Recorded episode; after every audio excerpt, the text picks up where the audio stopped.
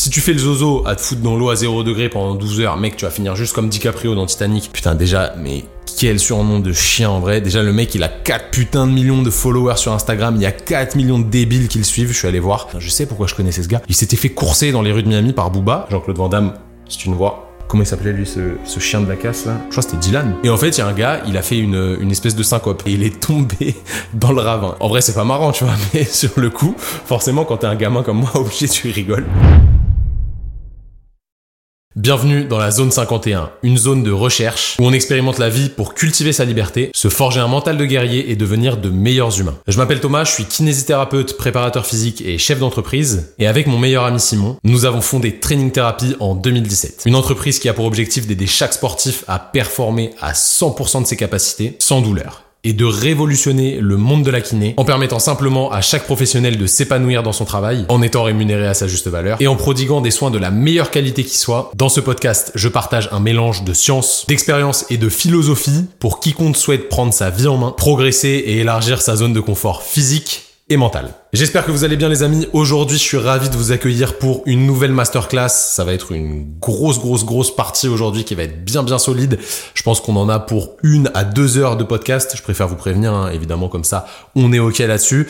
On a vraiment un sujet qui va être euh, assez incroyable. Il a été déjà traité euh, pas mal de fois. Je vais pas mentir, je sais qu'il y a Eric Flack qui a fait des grosses vidéos dessus, de grosses vidéos euh, dessus, mais personne n'est rentré autant en profondeur dans le sujet que moi. Ça fait plusieurs semaines que je bosse dessus. Là, on est le 19 octobre, c'est le jour de mon anniversaire. Vous savez que je prends de l'avance pour les podcasts, comme ça au moins je suis tranquille, je sais que ça sort de manière carrée toutes les deux semaines le jeudi, parce que je fais plein d'autres contenus à côté, vous le savez. Et l'idée, voilà, c'est que ce soit quand même qualitatif. Ça me prend beaucoup de temps de faire ces recherches. On essaye vraiment de vous produire du contenu de qualité pour vous aider à développer, encore une fois, votre liberté et essayer de comprendre les choses que vous faites euh, bah, la plupart du temps à longueur de journée. Donc le sujet, il a déjà été traité, euh, mais là, c'est vraiment une, une masterclass de ouf t'as pas idée, ça va être vraiment super super carré.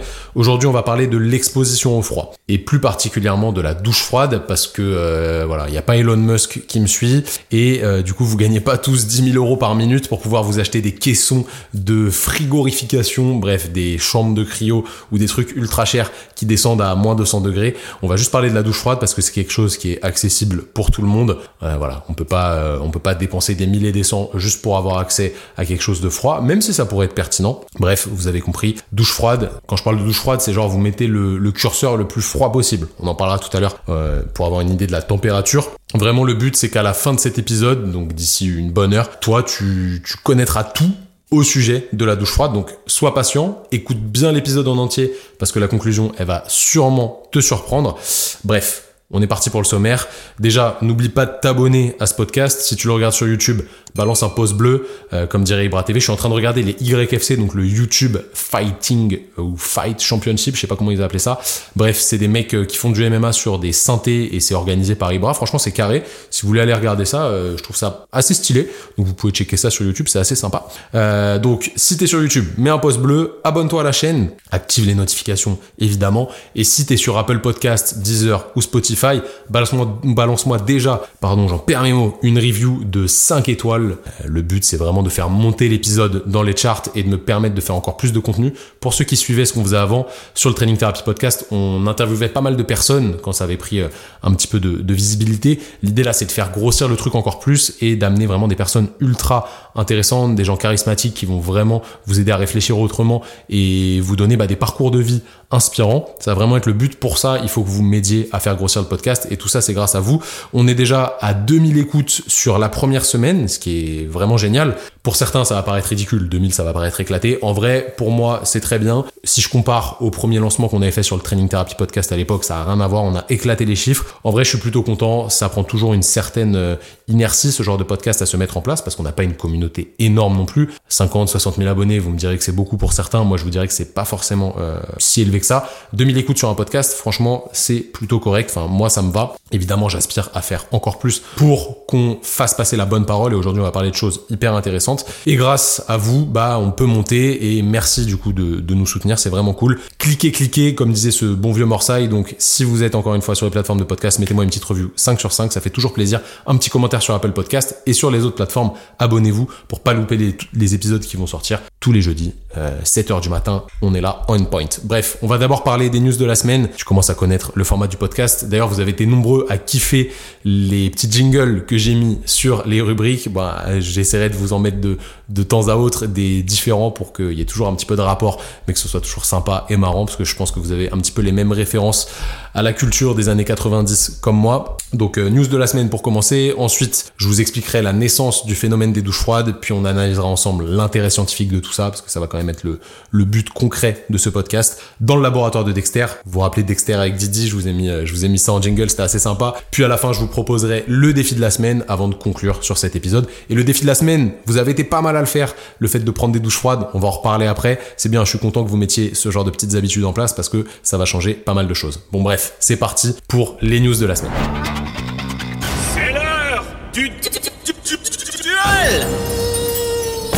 Aujourd'hui, on va commencer par parler sport. Vous savez que je fais du crossfit à mon humble niveau. Évidemment, c'est un sport que j'apprécie beaucoup en ce moment. On change régulièrement, entre guillemets, de sport. Vous savez, moi, je viens des sports de combat. Du coup, ça m'a amené à la préparation physique, qui m'a amené à la muscu, qui m'a amené au crossfit après. Et en ce moment, voilà, j'essaye de, creuser un petit peu le crossfit et tout ce que ça englobe. Et c'est quelque chose que j'aime beaucoup. On a accompagné notre ami et collègue Anne-Laure au CrossFit Games cet été. Et aujourd'hui, on va parler des CrossFit Games. On l'a appris il y a quelques jours. Les CrossFit Games sont déplacés au Texas, à Fort Worth exactement, et ils ne sont plus à Madison, euh, dans le Wisconsin. C'était l'endroit emblématique entre guillemets des Games. Avant, ça avait lieu dans un ranch, mais bon, euh, la plupart du temps, ça avait lieu quand même à Madison. En fait, euh, ça change les CrossFit Games. CrossFit, qui est une marque, on en reparlera après, va attribuer une compétition à chaque catégorie. Donc les teens, ils auront leur propre compétition. Les masters, ils auront leur propre compétition. Les élites, ils auront leur propre compétition. Donc les élites, c'est les personnes entre 18 et 35 ans. Et les adaptives, donc catégorie handisport pour ceux qui connaissent pas, ils auront leur propre compétition. Si on rentre un petit peu dans le détail, ils ont annoncé que les masters et les teens, ils auront le schéma de qualification classique, open, quart, demi, puis CrossFit Games, évidemment, comme les élites. Pour les adaptives, il y aura plus d'open, euh, ni de quart, ni de demi, donc ils sortent les adaptifs du mode de fonctionnement actuel CrossFit. On suppose du coup que pour les adaptifs, ce sera un mode de qualification classique, pour, comme pour une compète classique. Hein, quand nous on se qualifie à des compètes, vous faites un ou plusieurs WOD, euh, vous êtes jugé en vidéo la plupart du temps, et après bah, vous pouvez avoir accès à la compétition pas en fonction du rang que vous avez atteint. Lisons exactement euh, ce qu'ont dit les porte-paroles de CrossFit. Évidemment, je vous les traduis en français parce que je sais que certains d'entre vous don't speak English very well, you know, you know, you like uh, when I speak English in Instagram story. Maybe I will continue uh, if it uh, makes you laugh. Pour ceux qui ont compris mon anglais. Bref, allez, c'est parti. Aujourd'hui, CrossFit est ravi d'annoncer trois nouveaux partenariats qui contribueront à développer la compétition des championnats des CrossFit Games et à créer de nouvelles opportunités pour mettre en lumière les athlètes de toutes les divisions. Les Willwood Games accueilleront les championnats adaptifs pour la saison 2024 des CrossFit Games. Donc les Willwood Games, je pense que ça vient de wheelchair, donc chaise roulante, à mon avis. Pas avoir fait Saint-Cyr pour capter ça. Bref, ce changement doublera presque le nombre de divisions pour les athlètes adaptives et offrira à CrossFit l'occasion de faire évoluer son modèle de compétition pour rendre les CrossFit Games évolutifs à l'échelle internationale à l'avenir. Comme l'a expliqué Dave Castro, directeur général du sport et de l'éducation de CrossFit, les changements bénéficieront à chaque division de manière significative, surtout en doublant les places de qualification pour les masters et les adolescents et en permettant à chaque division adaptive d'avoir une place. L'intégralité de la compétition d'athlètes adaptifs sera gérée par Will Wood, une organisation qui organisera cette année sa 11e compétition. Donc c'est un truc qui est présent depuis pas mal de temps. En collaboration avec CrossFit, Will Wood proposera une compétition juste, inclusive, MDR et complète pour tester et mettre en valeur la communauté d'athlètes adaptives de CrossFit. Actuellement, la saison des CrossFit Games comprenait 8 divisions compétitives pour les athlètes adaptifs pendant l'Open. Donc en gros, il y avait les uppers, les lowers, les neuros. Donc upper, c'est les personnes qui ont une pathologie, un handicap sur le haut du corps. Lower, un handicap sur le bas du corps. Neuro, un handicap neuro. Il y avait euh, les personnes de petite taille, les personnes en fauteuil roulant. Après, je connais pas toutes les, les catégories. Il y avait peut-être malvoyants c'est possible. Je sais pas trop ce qu'il y avait exactement, euh, mais apparemment il y en avait, euh, il y en avait 8. Euh, Anne-Laure saura, dire ça mieux que moi. Par contre, aux Games, en fait, il y avait que trois divisions. Il y avait Upper, Lower et Neuro. On a vu d'ailleurs des trucs de ouf euh, l'année dernière. C'était très, très, très, très stylé. On en parlera après. Désormais, en partenariat avec Willwood, la course aux Games comprendra 15 divisions et les athlètes de chacune de ces 15 divisions auront la chance de se qualifier pour la finale. Donc, il y aura des Games pour les 15 divisions. En gros, il justifie ça par le fait qu'il y a de plus en plus de teens, de plus en plus de masters, de plus en plus d'adaptives et qu'avec ces compétitions spécifiques, bah, ils pourront doubler le nombre de personnes présentes pour chaque catégorie. Donc, ils veulent passer de 3 à 15 catégories pour les adaptifs, par exemple, comme je viens de dire. Eux, ils vont dire que c'est pour mettre en avant les différentes catégories, que ce soit plus équitable dans la composition des WOD, etc. Clairement, on va rentrer dans le vif du sujet, c'est interprétable. En bien ou en mal, comme d'habitude, nous on va essayer de voir à large, et n'oubliez pas, hein, la zone 51, le but c'est d'avoir une certaine liberté de réfléchir d'essayer de philosopher sur certains sujets. Sur le papier, en soi, c'est cool. Ça permet à plus de catégories de pouvoir s'exprimer, et ça individualise les catégories dans une compétition à part. Mais du coup, en réalité, ça va être à double tranchant. Les gens qui allaient voir les élites valides, ils pouvaient voir les adaptives les années précédentes et ça leur rouvrait les yeux sur les prouesses que bah, les personnes en situation de handicap peuvent faire d'un point de vue sportif. Si je reprends un petit peu ce qu'on a vu cet été, franchement c'était très stylé. Il y avait d'abord les adaptives, les teens et les masters et après il y avait un jour où c'était mélangé entre les élites, euh, les adaptives, les teens et les masters.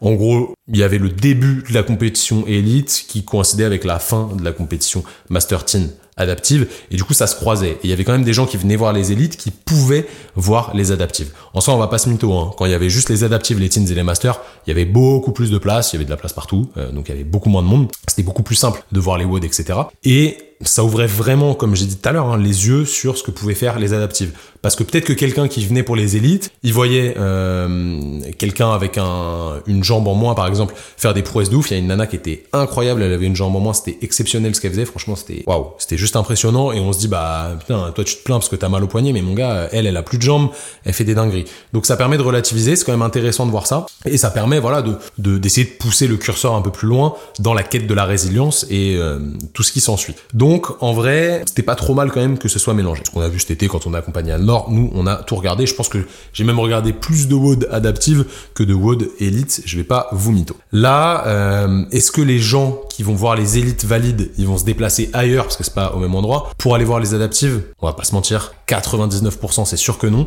Il y a peut-être un tout petit pourcentage qui va aller voir les élites plus les adaptives, les masters et les teens, mais franchement, ça va être assez léger. On va pas se, on va pas se mytho. Le problème c'est que du coup ça segmente le show et le festival que sont les CrossFit Games et c'est pas forcément super cool pour la visibilité des adaptives. Parce qu'au final, la partie adaptive des games, comme je disais tout à l'heure, elle vend bien moins que la partie valide. Il y a moins de places vendues pour ces jours-là. Il n'y a pas de retransmission à la télé, ou du moins la transmission elle est sur YouTube, mais elle est euh, à chier. On va pas se mytho, euh, parce qu'en fait c'est pas lucratif. Voilà, c'est pas lucratif pour euh, pour CrossFit. Il y a moins d'achats sur les stands parce que oui, c'est un vrai festival. Il y a plein de boutiques pendant les CrossFit Games, etc.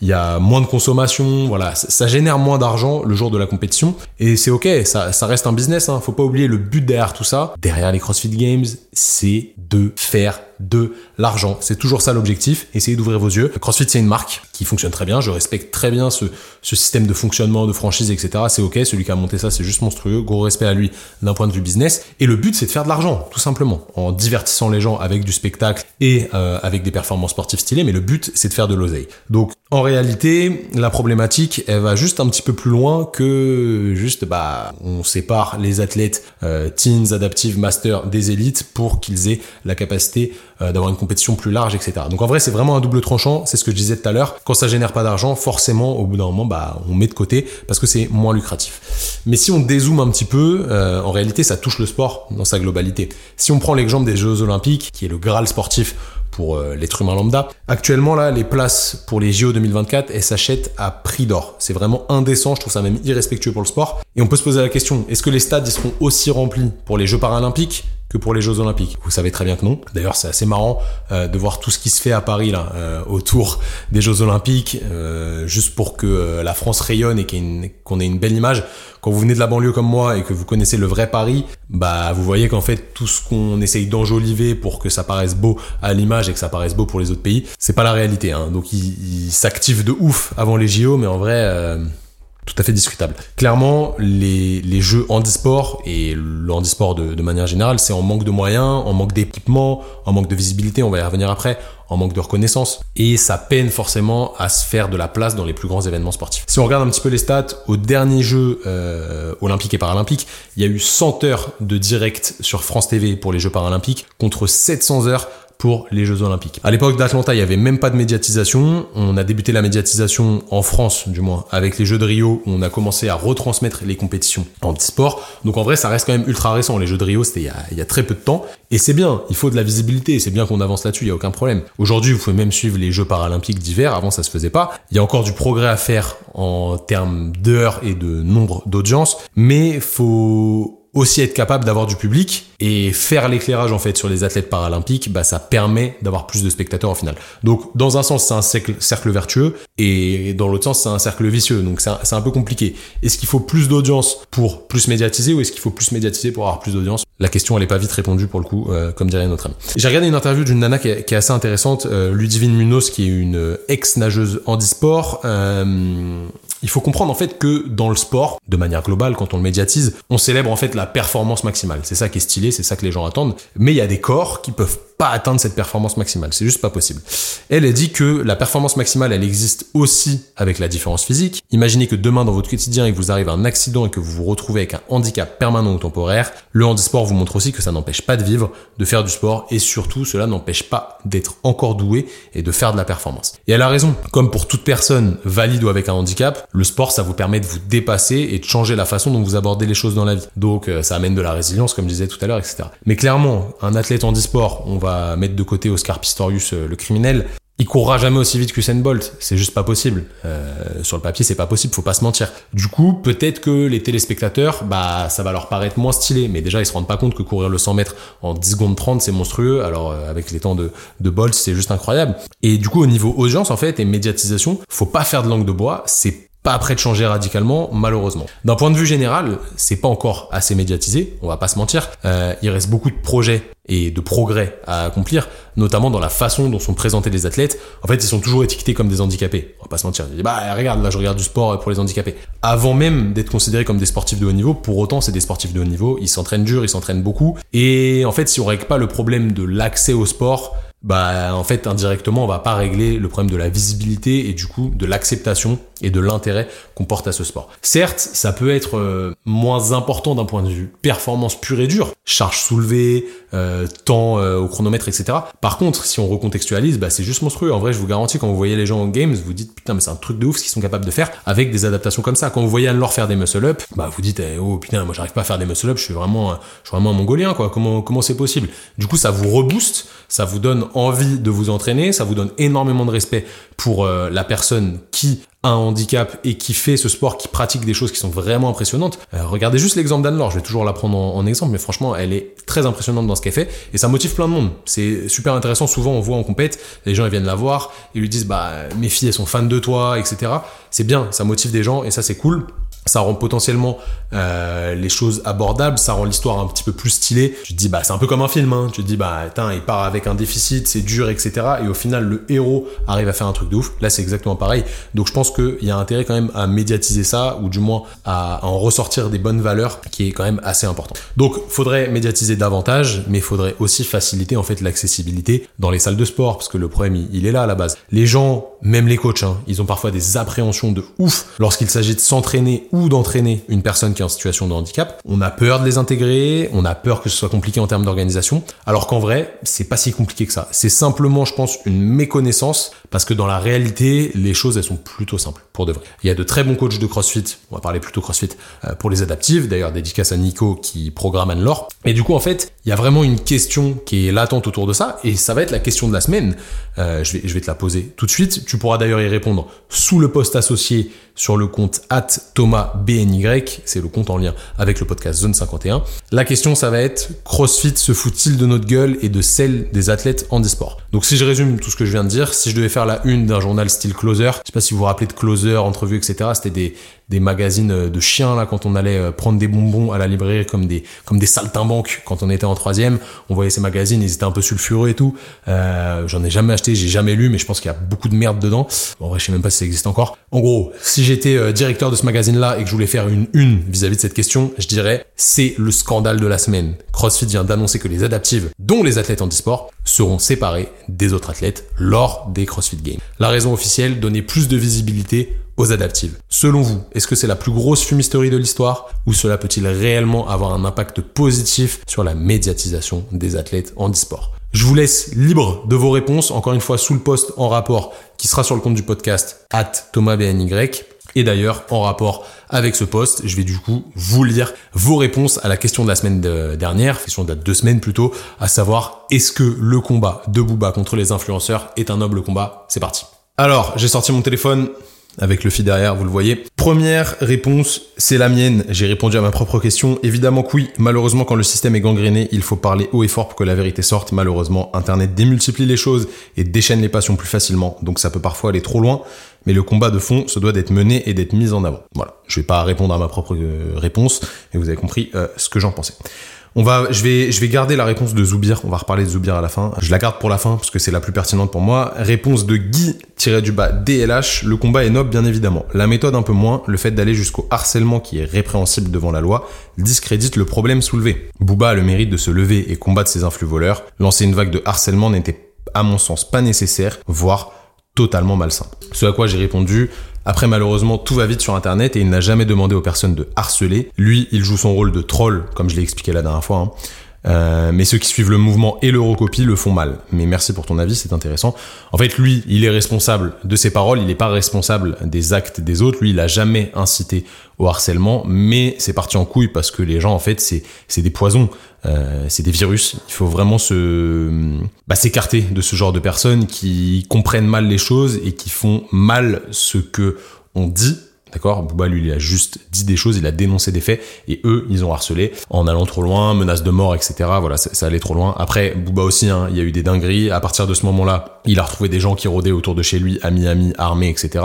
Ça, on n'en a pas beaucoup parlé. Et du coup, il a euh, engagé une garde rapprochée voilà, parce que euh, potentiellement il y a des, gens. Vous savez, hein, dans, ce monde tout se monnaie, euh, même la vie d'un humain se monnaie. Donc dès que vous avez de l'argent, bah, vous pouvez faire n'importe quoi avec. Et peut-être que bah, c'est aller trop loin dans ce sens-là aussi. Thomas, Thomas très intéressant. Euh, Thomas, c'est un de mes potes qui justement sort avec une influenceuse, vraie influenceuse qui a une grosse communauté. Donc son avis est quand même pertinent. Je suis évidemment pour. Trop de personnes ont profité du manque de règles dans le domaine de l'influence jusqu'à dealer des enfants. N'oubliez pas comment il s'appelait lui ce, ce, chien de la casse là. Je crois que c'était Dylan. Dylan Bref, un délire, un délire. Je, tapez Dylan euh, enfant, vous allez voir sur Google, je vais même pas en parler, c'est une folie. Jusqu'à dealer des enfants, s'il te plaît, c'est parti trop loin. Peu importe la méthode utilisée, même si pour cela il faut en passer par le harcèlement, jusqu'à présent ce n'est d'ailleurs arrivé qu'à des personnes dont la culpabilité est prouvée, donc ça ne me gêne pas. Vu ce qu'ils se sont mis dans les poches, ils méritent pire, mais ce n'est que mon avis. Bel avis de Thomas, hein, on va pas se mytho, je le partage plutôt. Euh, quand on voit un mec comme Dylan qui a, c'est avéré hein, ce qu'il a fait euh, avec les enfants, etc. En vrai, il y, a, rien à dire. Lui, c'est place publique, terminé. Commentaire de Tasticouille. Euh, j'ai souvent remarqué que ces influenceurs ne connaissent finalement rien ou très peu du domaine dans lequel ils influencent. Ce sont juste des gens qui utilisent leur visibilité et leur soudaine notoriété pour placer et vendre des produits avec lesquels ils ont un partenariat en mentant ouvertement sur la qualité de ce qu'ils proposent. Bien sûr, le combat de Booba est noble et s'il peut faire tomber des gens que la télé-réalité et la médiocrité ont mis en avant, alors la société se portera mieux. Je suis plutôt d'accord. Après, il y a certaines personnes qui sortent de télé-réalité qui sont dans le fond des bonnes personnes et qui n'ont pas fait de mal et qui profitent en fait de cette influence pour faire de l'argent dans la limite du raisonnable, qui vont pas abuser sur ce qu'elles vendent, etc. Il y en a, il y en a. D'ailleurs, fait extrêmement drôle euh, pour ceux qui se rappellent des anges. On a tous regardé les anges, euh, mais mentez pas, on a tous regardé les anges une fois dans notre vie, du moins ma génération. Il y a Rafou Peps. Est-ce que vous vous rappelez de Rafou Peps, le mec qui faisait que des dingueries, qui nous a follow euh, sur Training Therapy? Je ne sais pas pourquoi, mais il nous a follow sur Training Therapy. Il doit bien aimer ce qu'on fait. Je sais pas si c'est bien ou pas bien, vous avez capté. Avant-dernier commentaire, enfin j'en ai sélectionné euh, quelques-uns qui étaient pertinents. Commentaire de Dorian. Le commentaire de Dorian, il va être très intéressant parce que Dorian, c'est quelqu'un que je connais, euh, qui est dans le, le, business en ligne, on va dire, customer care pour ceux qui connaissent. Euh, c'est quelqu'un de très pieux, donc elle est musulmane, vraiment euh, très pieux, dans le respect, etc. Euh, c'est quelqu'un qui réfléchit beaucoup et qui est pas dans les extrêmes, vraiment pas. Donc son commentaire va être intéressant venant d'une femme en plus. Je pense qu'il faut exposer et dénoncer tout ce qui peut nuire à la société et aux enfants, très important, car les mauvais influenceurs type télé-réalité sont suivis par des très jeunes et déforment totalement leur vision de la réalité. Et c'est hyper hyper écrit en majuscule, dangereux. S'ils n'avaient rien à se reprocher, personne n'aurait besoin de les dénoncer. Exactement. Souvent, il n'y a pas de fumée sans feu. Alors, c'est pas toujours vrai, mais souvent, il n'y a pas de fumée sans feu. Donc là, le commentaire de Dorian, il est très important. Le, plus risqué, en fait, c'est pour les gens qui sont pas éduqués, pas éduqués, du moins, ils sont pas éduqués à, avoir un esprit qui est un petit peu plus ouvert et se dire que bah ouais, ils nous vendent de la merde et du coup bah les enfants ils sont vachement touchés par ça et ça c'est vraiment problématique. Dernier commentaire, commentaire de Zoubir. Zoubir c'est un de mes potes. Zoubir il a fait de la télé-réalité. Je pense que vous le connaissez, je l'avais interviewé sur le Training Therapy podcast. Il est passé chez Hanouna etc parce qu'il a fait une dinguerie. En gros il a fait de la télé-réalité, il a fait euh, La Belle et ses Princes je crois, je sais pas, je crois c'était ça ou Les Princes de l'amour peut-être, truc comme ça. Et en fait, lui, il était keuf. Ça se passait pas bien au commissariat. Bref, on va pas rentrer dans, dans l'histoire. Il a fait une, il a fait une erreur. Hein. Je, je, demande pas de pardonner ou autre, c'est pas la question. Ça se passait pas bien au commissariat. Il était en arrêt de travail et en fait, on lui a proposé de faire cette télé-réalité parce qu'il avait une petite audience sur Instagram. Il a dit oui et en fait il a fait la télé-réalité pendant qu'il était en arrêt de travail. Du coup ça a fait un buzz phénoménal. Euh, il était décrié partout dans les journaux. Il a été invité chez Hanouna, etc. C'est un bon gars. C'est quelqu'un de très intelligent. Je vous le garantis. Faites-moi confiance. Vraiment de très très intelligent qui réfléchit beaucoup qui a eu cette euh, passe qui était plutôt négative. Aujourd'hui, je pense qu'il a réussi à s'en sortir et son commentaire va être intéressant parce qu'au final, c'est un influenceur, il fait des placements produits et on va voir ce qu'il en dit. En tant que créateur de contenu, oui, le combat est noble. Donc c'est intéressant, il dit créateur de contenu au lieu d'influenceur. Why not? Quand on fait qu'une décision de loi, quand on sait qu'une décision de loi a été votée grâce à son coup de pied dans la fourmilière, j'en subis aussi les conséquences et les effets secondaires, mais ça permet de faire le tri et mieux se renouveler dans des conditions plus Donc ça prouve quand même que c'est quelqu'un qui est réfléchi. Il a dit, hein, j'en subis les conséquences, mais c'est le jeu et ça permet aussi de bah, peut-être de se repentir pour certains qui vont l'utiliser à bon escient. Donc merci pour vos commentaires. J'espère que vos réponses sous la question de la semaine seront aussi intéressantes. Et malheureusement, hein, pour faire suite à ça, bon, on va encore parler d'influenceurs. Je suis désolé, promis, c'est la dernière fois. Je vous garantis, c'est la dernière fois. On va parler de la vidéo que vous avez tous sûrement déjà vue, celle de Sebi Daddy. Putain, déjà, mais quel surnom de chien en vrai. Déjà, le mec, il a 4 putains de millions de followers sur Instagram. Il y a 4 millions de débiles qui le suivent. Je suis allé voir. Si vous le suivez, je vous pardonne. Vous avez 8 secondes pour vous désabonner euh, en vitesse de ce sgeg. Bref, on va en revenir au fait. Il a été interviewé par je ne sais qui, un mec chelou euh, dans un canapé, on va pas euh, détailler la gueule du type, et il annonce dans la vidéo, qui fait le buzz évidemment sur les réseaux sociaux, qu'il touche le RSA. Je vous mets juste ici l'extrait de la vidéo pour que vous en pleuriez tape le RSA et on fait un peu de bise sur le côté. Là, j'ai un peu de difficulté au niveau du cash flow. J'ai pas envie de vendre ma, j'ai pas envie de vendre ma montre. J'ai pas envie de, pas envie de vendre mes colliers. Et ouais, là, j'ai besoin d'aider un petit peu. J'ai besoin que le gouvernement me tende la main. Et je remercie tous les jours le gouvernement. Tous les jours, merci. Je tape 526 euros et ça me permet de, de me payer mes Uber Eats. Alors, regardons en profondeur déjà à quoi correspond le RSA. Je suis allé sur le site des impôts, attention, hein, le site du gouvernement, gouvernement mondial. Vous êtes âgé d'au moins 25 ans et vos ressources sont modestes. Vous pouvez bénéficier sous certaines conditions du revenu de solidarité active, RSA. Il permet de bénéficier d'un niveau minimum de revenus et d'un programme d'accompagnement à l'insertion professionnelle. Vous pouvez demander le RSA si vous avez moins de 25 ans. Vous devez résider en France de manière stable et effective. Il n'y a pas d'âge maximum pour bénéficier du RSA. Vous ne devez pas dépasser certains montants cumulés pour vos salaires des trois derniers mois, à savoir une personne vivant seule ne peut espérer l'éligibilité au RSA si le montant cumulé de ses trois derniers salaires est supérieur à 1823,25 euros. Ce montant correspond à 3 mois de RSA complet, donc 3 fois 607,75 euros. Donc le RSA complet, c'est 607 balles par mois. Alors, la question qu'on va se poser, c'est est-ce que c'est vrai que ce type-là, ce, mongolien fini, il touche le RSA le gouvernement a réagi, aucun compte n'a été retrouvé à son nom par la CAF dans les contrôles immédiatement diligentés hier, a notamment publié la ministre des Solidarités. Je ne savais même pas qu'il y avait une ministre des Solidarités. Quant aux documents apportés par Sebidadi, parce que oui, après, le mec s'est justifié, il a montré euh, une fiche où on voit, euh, avec son nom, etc., qu'il touche le RSA. Dinguerie. Quant aux documents apportés par Sebidadi pour prouver qu'il touche le RSA, il s'agirait d'un faux. La fraude au RSA existe pourtant bel et bien. Régulièrement, des allocataires du RSA sont épinglés pour fraude parce qu'ils vivent à l'étranger. Lui, il vit à Miami, il me semble, et il s'était fait, ouais, voilà, putain, je sais pourquoi je connaissais ce gars. Il s'était fait courser dans les rues de Miami par Booba, à l'époque justement où euh, Booba avait lancé euh, son attaque sur les influenceurs. Lui, il était à Miami, là où réside Booba, et il faisait le fou, et il s'était croisé. Bon, bref, il y avait des stories, c'était exceptionnel. Je pense que ceux qui ont vu ça, vous vous, vous êtes pissé dessus tellement c'était rigolo. Bref. Une Toulousaine a notamment perçu le revenu de solidarité active durant trois ans alors qu'elle vivait à Malte. Bien joué, les conditions d'obtention sont claires, il faut résider en France de manière stable et effective, je l'ai dit tout à l'heure. En réalité, ce Mongolien, il se vante de bénéficier de cette aide euh, de l'État depuis plusieurs semaines, voire plusieurs mois. Euh, ça a déjà fait l'objet d'une vive discussion entre lui et d'autres influenceurs début septembre. Euh, il disait je faisais 200 000 euros par mois, maintenant je ne les fais plus. Qu'est-ce que je fais? J'ai besoin d'argent. Pauvre chou, pauvre, euh, t'es un fils de pute tout simplement. L'ancienne starlette de télé-réalité, euh, elle aurait tout perdu à cause de l'acharnement de Booba, donc on, y revient, et de son combat mené contre les influx voleurs, ça c'est ce qui sort euh, d'un article. Le 19 août sur Instagram, il explique avoir acheté le cadeau d'anniversaire de sa petite amie, à savoir des chaussures Fendi, avec le versement de son RSA.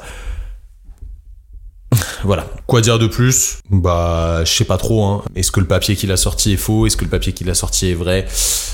Si on regarde un petit peu les détails là-dessus, j'ai essayé de faire quelques recherches, mais est-ce que c'est sérieux? J'en sais trop rien. Euh, le document aurait été falsifié d'après les vérifications de la CAF. Un signalement au parquet a été fait pour faux et usage de faux. Bon. L'affaire euh, risque de ne pas trouver de suite judiciaire, on le sait très bien, parce qu'il n'y a aucune fraude qui a été prouvée, mais euh, si c'est juste un flagrant délit de mensonge, il va rien se passer, le mec il va être tranquille. Le problème c'est qu'en fait ça, ça peut créer un, un délit d'incitation à la fraude sociale, bah, on va pas se mentir. Euh, c'est vraiment problématique. Donc en fait, soit on est face à une vraie dérive, et en vrai ça me choque même plus en réalité, hein, soit on est face à une énième tentative de buzz et d'envie d'attirer la lumière vers soi, et si c'est le cas, bah, preuve en est qu'il a bien réussi. Je suis en train de parler de lui d'aujourd'hui. Euh, donc euh, voilà. Mais voilà, vous vous rendez bien compte que tous ces influenceurs en carton, euh, ils manipulent bien les choses et ils sont très loin d'être écervelés. Certains sont juste mauvais dans le fond et ils font les choses de manière ultra ultra calculée et de manière négative. Voilà, donc euh, je sais pas trop quoi en penser. C'est c'est un peu triste si c'est vrai, c'est très triste, euh, parce que ça montre qu'on peut faire n'importe quoi avec l'argent de nos impôts. Si c'est faux, bah c'est tout aussi triste et ça lui amène de la lumière. Et vraiment, désabonnez-vous de ce, type de personnes. Hein. C'est très mauvais. C'est des gens qui ne veulent absolument pas du bien. Mais encore une fois, bah, le combat de Booba, là, il peut que être justifié. Quand on voit ça, franchement, euh, là, on peut que aller dans ce sens-là. Bref, dernière fois que je parle des influenceurs, c'est promis. Je vous le garantis. Allez, c'est parti pour la dissertation de la semaine. Ce n'est pas la peur qui le tient, seulement un sens plus aigu des choses. L'air froid dans ses poumons. Les pins courbés par le vent dans la nuit qui tombe. Bon, je pense que celui-là, pour les plus puristes d'entre vous, vous l'avez reconnu. 300, évidemment, Xerxes et Leonidas. Incroyable, incroyable film. Je vous conseille de le voir. Je pense que je l'ai vu au moins 50 fois. J'avoue, euh, au, au, bout d'un moment, c'est un petit peu lassant. Mais vous connaissez mon amour pour les péplums et les films où ça se bastonne, évidemment. Donc, dissertation de la semaine. Euh, il y a deux semaines, on va, on va reprendre des choses du premier podcast. Il y a deux semaines, je vous ai proposé de, prendre des douches froides. C'était le défi que je vous ai lancé. D'ailleurs, si vous n'avez pas écouté ce podcast, allez l'écouter. C'est l'épisode numéro 1, c'est important. Ça se suit. Les épisodes se suivent et se complètent. Donc, pourquoi on va parler douches froides et pourquoi je vous ai demandé de prendre des douches froides? C'était pour que vous expérimentiez la chose. Parce que parler, c'est bien, mais faire, c'est mieux. Vous avez compris, dans la zone 51, on essaye de lier la théorie à la pratique. C'est ça qui est important. Et aujourd'hui, du coup, on va parler douche froide. On va recontextualiser un petit peu les choses. Clairement, les douches froides, actuellement, bah, c'est la mode, hein, c'est la mode depuis plusieurs années. Je pense que ça fait au moins 5-6 ans que, que c'est devenu stylé de prendre des douches froides. Tout le monde dit qu'il prend des douches froides, etc. Si on, si on prend un exemple, par exemple, il y a Eric Flag, que je pense vous connaissez pour certains d'entre vous, qui a sorti deux énormes vidéos là-dessus. Il y en a une, c'est même plus que des douches froides, c'est de l'exposition au froid extrême. C'est intéressant. Moi, j'adore ce genre de vidéo. J'aime bien ce que fait Eric. C'est très stylé. Et voilà, ça, ça a vraiment aidé à démocratiser le truc, même si c'est pas que grâce à Eric, mais c'est pour vous montrer un petit peu l'ampleur que ça a pris. Il y a plein de youtubeurs, plein de créateurs de contenu qui se sont mis à prendre des douches froides et à parler de l'exposition au froid parce que c'est euh, stylé à voir, c'est challengeant, etc. Mais nous, on va rentrer dans le détail d'aujourd'hui. Pourquoi les douches froides? À quoi ça sert? Personnellement, moi, ça fait 5 ans que je prends des douches froides tous les matins tous les matins. Un jour, je me suis décidé, je sais pas pourquoi, je, franchement, je pourrais pas te dire pourquoi c'est venu dans ma tête comme ça. Et depuis, j'ai plus jamais arrêté. Pour de vrai, je me suis jamais échappé. Il y a pas un jour où je devais le faire où j'ai dit bah je le fais pas. Franchement, sur, sur ces 5 ans, je me suis jamais échappé et j'en suis plutôt fier. On en, on en reparlera après, même si c'est pas non plus un truc de ouf, on va pas se mentir. Donc là, déjà, tu te dis, bah, c'est quoi l'intérêt de prendre des douches froides? Frère, euh, en 2023, t'as pas d'eau chaude. Si t'inquiète, j'ai de l'eau chaude, j'ai une pompe à chaleur qui fonctionne très bien, mon gars. Mais euh, on va essayer de creuser un petit peu plus de trucs pour comprendre pourquoi je m'inflige ça, parce que c'est important. Donc t'inquiète, je vais tout expliquer. Déjà, qu'est-ce qui se passe quand tu prends une douche froide? Premièrement, t'as pas envie. On va pas se mentir, t'as pas envie. T'as la flemme, c'est froid, c'est désagréable. Euh, donc deuxième point, t'as froid. T'as toujours froid et sache que moi aujourd'hui, même après des années, j'ai toujours froid. T'inquiète pas, j'ai toujours froid et même dans des trucs un peu plus froids que des douches froides, j'ai pris un bain froid à 12 degrés la semaine dernière, ça faisait longtemps que je n'avais pas fait. Et ben j'avais froid. Je suis resté 5 ou 6 minutes dedans, mais franchement j'avais froid. C'est, j'étais pas genre en mode oula j'ai chaud. Non, pas du tout. J'avais très froid. C'est, ce serait faux de dire le contraire. Et d'ailleurs, quand on va parler des instructeurs sur les méthodes d'exposition au froid, je vais vous expliquer qu'ils disent que bah toute ta vie t'auras froid. Après c'est juste la façon dont tu interprètes cette sensation euh, de froid. Donc t'as pas envie, t'as froid, tu respires très fort parce que tu augmentes euh, vraiment ton ta fréquence respiratoire pour essayer de te réchauffer. Du moins, on va voir ce que tu essayes de réchauffer en détail.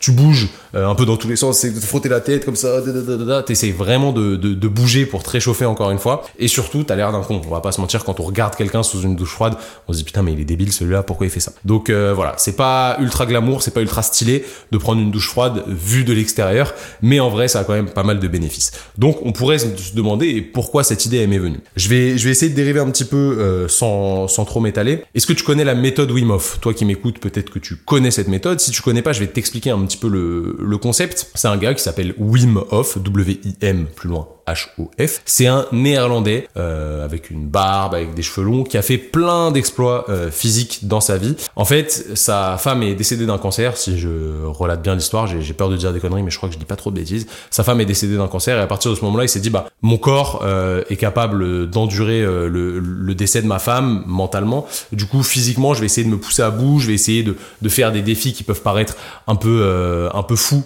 les gens et il a commencé par s'exposer au froid. Donc, il s'est exposé au froid régulièrement dans des températures très très très euh, très très basses plutôt. Très élevées ce serait chelou.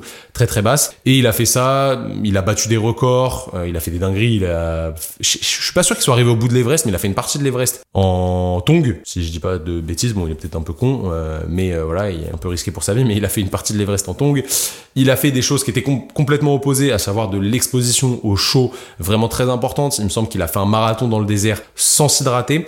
Et en fait son but lui c'est de prouver que le corps peut s'adapter en voilà en, essayant d'aller puiser dans ses dans son énergie propre, c'est la manière dont il voit et surtout dans son énergie mentale en réalité, le corps peut s'adapter et tolérer des choses un peu complexes. Donc, il a créé une méthode qui s'appelle la méthode Wim qui repose sur trois piliers l'exposition au froid, le travail de respiration et euh, la cohésion d'un groupe. C'est comme ça qu'ils expliquent ça. Je suis, enfin, j'ai suivi une semaine de formation à cette méthode. C'est pour ça que j'ose vous en parler. En réalité, l'exposition au froid de la méthode Wim Hof, c'est pas, euh, c'est pas ultra complexe, c'est abordable pour tout le monde. Mais après, en fonction des niveaux de chaque personne, du temps que vous avez pris à, vous exposer au froid pendant plusieurs années, plusieurs mois, bah, vous pouvez aller chercher des températures de plus en plus importantes. Mais du jour au lendemain, vous pouvez pas faire comme eux et plonger dans une cascade euh, d'eau glacée, casser la glace et aller dedans. En soi, vous pouvez le faire, mais ça va être très difficile. Le choc va être vraiment très compliqué. Donc il y a une acclimatation qui peut se faire. Et cette méthode, euh, les, travaux autour de cette méthode, ils reposent là-dessus. L'acclimatation au froid, tolérer de plus en plus euh, de froid, etc., etc.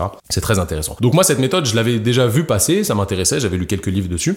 Et je me suis dit, bon, avec mes potes, on est, euh, on est quand même un petit peu toujours en train de se tirer la bourre, en train de se chambrer, en train d'essayer de voir celui qui va faire la plus grosse dinguerie par rapport aux autres, etc. Donc pour les 30 ans d'un ami qui était, euh, c'était quand? C'était il y a trois ans, je crois. Ouais, c'était il y a trois ans. C'était avant le, c'était 2019. Non, c'était 2020. 2020 parce qu'on n'était pas sûr qu'on allait pouvoir y aller avec les masques, etc. 2020 ou 2019. Je sais plus si, je dis des bêtises. Bref, on s'en fout. On, lui a offert euh, un cadeau qui était un stage Wim Hof d'exposition au froid dans les montagnes. Donc c'était dans les Alpes euh, italiennes. Donc on était assez haut. On est monté jusqu'à 3000 mètres. C'est pas non plus une dinguerie, mais on est, on est monté jusqu'à 3000 mètres. Pendant une semaine, on était un petit groupe d'une dizaine de personnes avec deux instructeurs et on allait s'exposer au froid tous les jours progressivement. Donc c'était son cadeau des 30 ans. Il était content en réalité de passer une semaine avec nous, on a bien rigolé, mais c'était euh, voilà, c'était assez challengeant. Et évidemment on l'a fait avec lui, vous vous en doutez.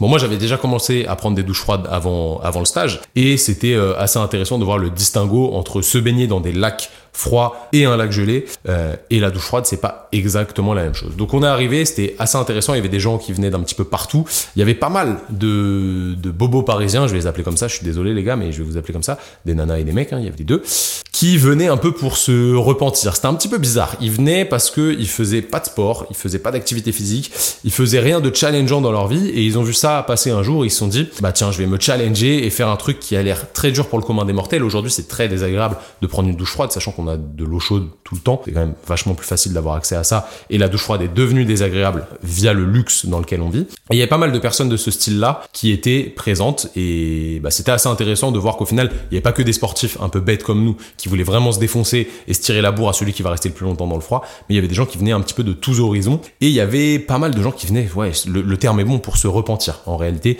ils venaient parce qu'ils avaient, euh, voilà, ils avaient besoin de, de, faire un travail sur eux, un travail un petit peu méditatif, etc. Et c'était vraiment intéressant de, collaborer avec ce, genre de personnes. Ça, ouvre le champ des possibles et ça fait rencontrer des personnes différentes de notre environnement. Ça aurait pas forcément été mes potes dans la vie de tous les jours, mais là c'était sympa euh, d'être avec eux, de les accompagner, de discuter avec eux, etc. Donc c'était plutôt cool. En réalité, on est arrivé et premier jour, ils nous ont fait le point sur l'exposition au froid et sur la méthode Wim Hof et ils nous ont dit que le froid était tout aussi important que la respiration. Donc on a commencé par un atelier de respiration au petit matin, premier jour. Il devait être genre 6h30. Atelier de respiration, on était tous debout et on faisait des espèces de petites apnées pour essayer de goûter à l'apnée, mais sans exagérer. Genre, on faisait des apnées de 10-15 secondes, pas plus. Vous allez voir qu'à la fin, euh, vous pourrez aller plus loin quand vous aurez travaillé selon Wim si vous vous mettez à, bosser selon la méthode Wim. Bref, petites apnées tranquilles et là, dinguerie. Première dinguerie. Franchement, celle-là, elle était incroyable. On a rigolé pendant des heures et des heures. Genre, on était là, on faisait notre apnée et on était yeux fermés parce qu'il nous demandait de, de fermer les yeux. Et d'un coup, on entend genre j'ouvre les yeux, tu vois, j'ai putain c'est chelou, il y a un sanglier ou quoi. Et en fait à ce moment-là, je vois les pieds d'un mec en l'air et en gros, on était à côté d'un petit ravin, enfin un petit ravin, franchement, euh, ouais, c'était pas un petit ravin, il y avait genre 3-4 mètres de descente avec des pierres. Et en fait, il y a un gars, il a fait une, une espèce de syncope parce qu'il a pas toléré l'excès de l'excès de CO2, etc. Et il est tombé dans les pommes alors qu'il était debout. Mais il s'est pas du tout contrôlé, quoi. Il est tombé dans les pommes en arrière et il est tombé dans le ravin. Et genre, en vrai, c'est pas marrant, tu vois, mais sur le coup, forcément, quand t'es un gamin comme moi, obligé, tu rigoles. Et le gars, il est tombé à la renverse. Il est ressorti, l'instructeur il a couru pour aider le chercher et tout, euh, pour aider à, à pour, pour l'aider à, à, remonter pardon. Et le gars il était perdu, il était perdu, il était là, wow, qu'est-ce qui m'est arrivé, etc. Donc on s'est dit, wow, premier jour d'un gris qui arrive comme ça, ça va être incroyable cette semaine. Et il s'est passé plein de trucs comme ça, donc c'était assez marrant. Euh, en gros, c'était des gens, tu vois, ils avaient jamais testé un petit peu ce genre d'effort, ils avaient du mal à se contrôler des fois, donc c'était assez rigolo, mais au final ils sont tous été vraiment chauds. À la fin, on a fait une exposition dans un vrai lac gelé et c'était intéressant. Ils ont pu euh, vraiment se dépasser dedans et tout, c'était cool. Nous aussi, hein, c'était très difficile. Je vais pas faire le warrior, c'était compliqué.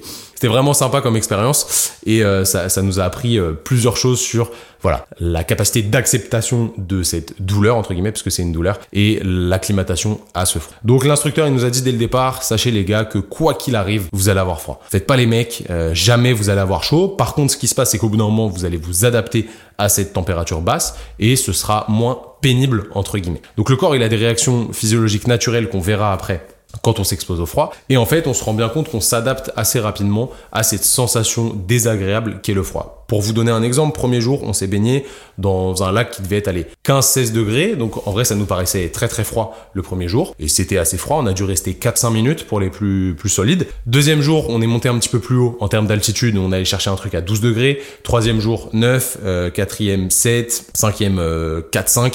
Et le dernier, il y avait de la neige. Donc euh, c'était à, à 1 ou 0 degrés comme vous voulez. Oui, on peut avoir de l'eau à 0 degrés. Vous inquiétez pas. C'est pas un, un phénomène physique paranormal. Ne vous inquiétez pas. Donc le dernier jour, on s'est baigné, enfin l'avant-dernier jour plutôt, on s'est baigné dans un à 1 ou 0 degré.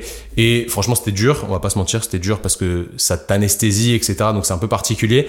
T'apprends à bien contrôler ta respiration. J'avoue, celui-là, on n'est pas resté très longtemps, on est resté genre 2 minutes, je crois, ce qui est déjà potentiellement beaucoup. Mais celui-là, il était un petit peu, euh, un petit peu vénère quand même. Et ce qu'on a fait, c'est que le dernier jour, on est redescendu et on a fait tous les lacs à l'inverse, à savoir, euh, on est repassé par le 4, le 7, le 9, le 12, le 15, et genre le 12, en vrai, je crois qu'on est resté une demi-heure dedans, tellement ça nous paraissait ridicule, alors que 4 jours avant, bah, ça paraissait hyper compliqué. Donc en réalité, ça montre qu'on peut s'adapter cette sensation douloureuse qui est le froid. Par contre, vous avez toujours froid. Vous avez toujours froid. Je vais pas vous mentir, il y a toujours cette sensation de froid qui est présente. Donc après le stage Wim Hof, on était un petit peu, euh, on était un petit peu matrixé avec Simon. Moi, pendant 10 jours, je prenais des douches froides tous les matins comme d'habitude, et après je sortais directement tout mouillé dehors.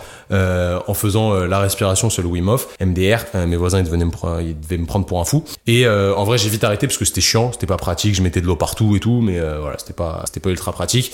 Mais après j'ai toujours continué les douches froides et je continue encore à l'heure où je vous parle actuellement. On l'a même fait dans des ruisseaux à côté de chez nous, euh, des pauvres ruisseaux tout éclatés où euh, tu peux juste tremper ton, cul dedans. On s'allongeait à plat avec Simon, genre on essayait d'avoir euh, l'eau qui arrive jusqu'ici et les gens ils passaient et ils voyaient deux gros guistous en train de se baigner en slip dans, dans un ruisseau en hiver en Bretagne. Les familles avec des enfants en PLS, c'était vraiment, c'était vraiment un délire. Bref, on a tout fait. On a marché dans la neige, je vais vous incruster des petites vidéos ici. Ouais, on, on, a marché bien une heure et demie dans, dans mes souvenirs. On s'est mis torse nu, juste gants, bonnet pour que les extrémités soient au calme.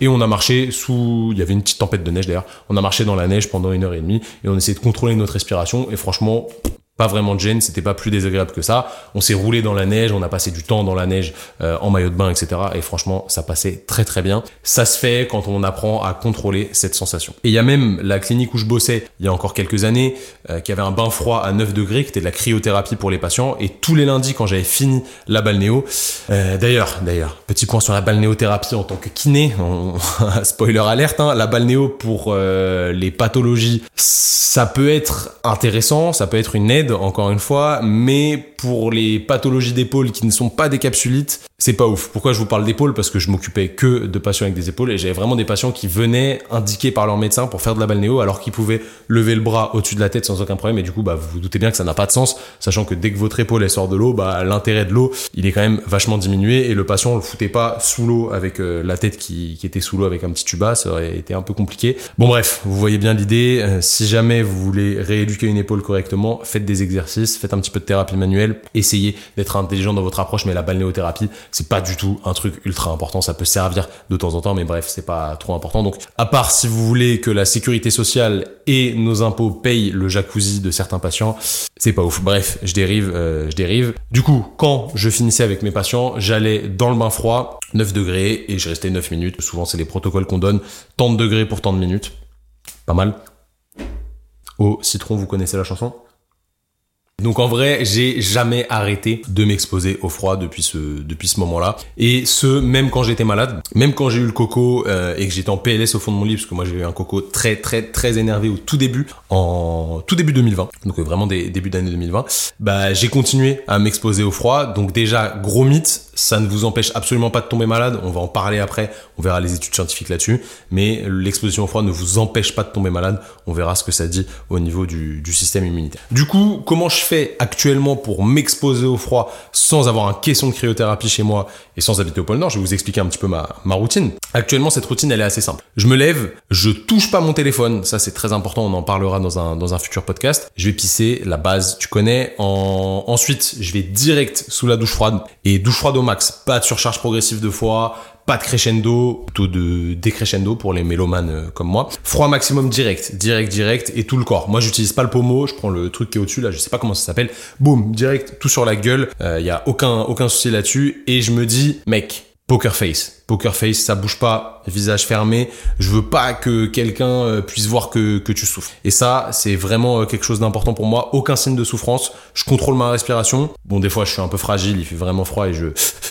je fais ça un petit peu comme un chien. En vrai, c'est très très rare, mais ça arrive. Donc clairement, je vais pas te mentir, ça pique toujours, mais j'essaye de contrôler la façon dont ce froid influe sur euh, mon comportement. Et ça pique toujours autant que les premières années, euh, il y a 5 ans quand j'ai commencé ça. Hein. Mais au bout de 20 secondes, je le sais maintenant, ça se calme clairement. La sensation de froid, elle est beaucoup plus basse. Donc je suis moins euh, gêné, j'ai moins de peur à, m'exposer au, fur et à mesure. Donc en vrai, je vais pas chronométrer le temps que je reste de, dessous. Franchement, ça, je m'en fous, c'est pas le but. Je suis pas en train de faire un concours avec moi-même. Je sais pas, je dois rester peut-être une minute. En vrai, sous l'eau froide, ça, ça suffit largement. Et je sors je me sèche, je vais plus dehors dans le froid, je mange, je me sape, je me suis sapé déjà avant, mais euh, voilà, je me sape, je mange, et après je vais marcher avec ma chienne, très important, je vais marcher avec Iris. Pourquoi? Parce que je vais m'exposer à la lumière du soleil. Oui, il y a de la lumière en Bretagne, ne vous inquiétez pas, il y a du soleil, et les UV sont très importants d'un point de vue sécrétion hormonale, etc. C'est vraiment ultra, ultra pertinent, et je vous en parlerai la prochaine fois, et ça va rejoindre le fait de ne pas regarder son téléphone directement en se levant. Et là, bah, c'est pareil, peu importe, peu importe la période, vous voyez, là, on rentre dans l'hiver. Peu importe la période, je vais aller dehors, et je vais soit mettre un pull, soit un t-shirt, je vais pas me couvrir de ouf non plus. Et j'ai pas plus froid que ça. C'est pas parce que j'ai pris une douche froide avant que j'ai plus froid. Au contraire, genre euh, limite j'ai chaud. Vous allez voir qu'au final, on, on explique pourquoi on a chaud après une douche froide. Et franchement, cette température extérieure, je la subis jamais. Euh, à ce moment-là, je, je suis jamais en galère, je subis jamais cette température. Et pour moi, il y a aucun problème là-dessus. Donc clairement, voilà ma routine qui est assez simple. Il y a juste le dimanche où je le fais pas forcément. En fait, le dimanche, je m'y astreins pas. Je suis pas obligé de le faire. Si j'ai envie, je le fais. Sinon, je le fais pas. Genre, c'est pas parce que ça me dérange ou que ça me fait du bien de faire une pause. Ce serait pas ça, mais je le vois un petit peu comme un entraînement, cette exposition au froid. Et bon, même si c'est incomparable en réalité. Genre, l'idée pour moi, c'est d'avoir un demi-jour ou un jour euh, de récup dans, dans la semaine. C'est chelou. Je sais pas pourquoi ça, mais euh, c'est chelou. Je le, je le fais comme ça depuis des années.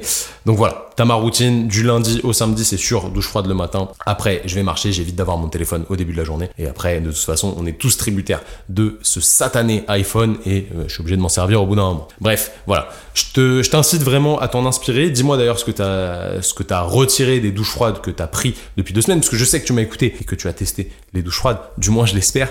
Dis-moi ce que ça t'a inspiré, ce que t'as eu comme bénéfice et c'est déjà un beau pas vers le progrès personnel et l'élargissement de ta zone de confort, comme on veut le faire dans la zone 51. Donc clairement, si aujourd'hui une douche froide ça te fait peur, si c'est une épreuve, c'est que en vrai t'as rien fait de dur dans ta vie parce qu'une douche froide, franchement, c'est ridicule. On va pas se mentir, c'est désagréable, mais c'est ridicule. Et en 2023, faut se sortir les doigts, faut élargir sa zone de confort, il faut subir pour son bien. C'est ça le but de la zone 51, élargir sa zone de confort intelligemment. C'est chelou de dire ça, hein, mais euh, genre la douleur en lien avec le froid. Parce que quoi qu'il arrive, je le répète, t'as froid et c'est désagréable. Tu peux pas mentir, tu vois, c'est une sensation normale. Ton, corps, il triche pas. T'as, froid, c'est désagréable, c'est normal. Et bah cette douleur, moi, elle me rappelle, on va, on va philosopher un petit peu, elle me rappelle que je suis toujours vivant, j'appelle ça comme ça. Et ça montre que je suis capable de souffrir. Alors je suis pas sadomaso, mais c'est un peu comme, euh, comme les tatouages. Vous connaissez pour ceux qui sont tatoués. Je parle pas du signe infini que les meufs se font tatouer là. Euh, ça c'est criminel en 2023. Je parle de gros tatouages. Franchement, ça nique, ça fait mal de ouf, euh, c'est très désagréable.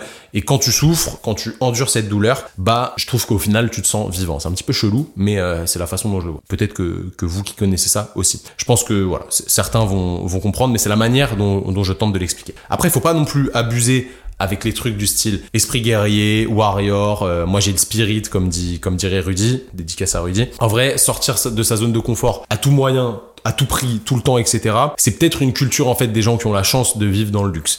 Un gars sans argent, sans eau chaude, crois-moi qu'il serait content de prendre une, douche chaude plutôt qu'une douche froide, et ce serait normal en réalité. Donc tu vois, au final, j'aime bien voir les choses sous un prisme plus large, ne pas être buté dans ma direction. Peut-être que c'est ridicule de se faire souffrir avec ce genre de, de choses comme des douches froides. Bon, en vrai, c'est pas non plus un truc de ouf. Encore une fois, si, si ça c'est la dinguerie de ta journée, voilà, il serait temps d'élever peut-être un petit peu le niveau. C'est peut-être un truc de riche, c'est peut-être un truc d'occidentaux euh, que de que de se faire souffrir entre guillemets avec ça. J'aimerais bien avoir ton avis là-dessus. N'hésite pas à me dire en message, tu m'envoies un petit message sur Instagram et tu me dis euh, pourquoi pourquoi tu penses ça ou ça de l'exposition au froid. Donc clairement, tu dois peut-être te demander quels sont les bénéfices maintenant factuels et scientifiques liés à la prise de douche froide.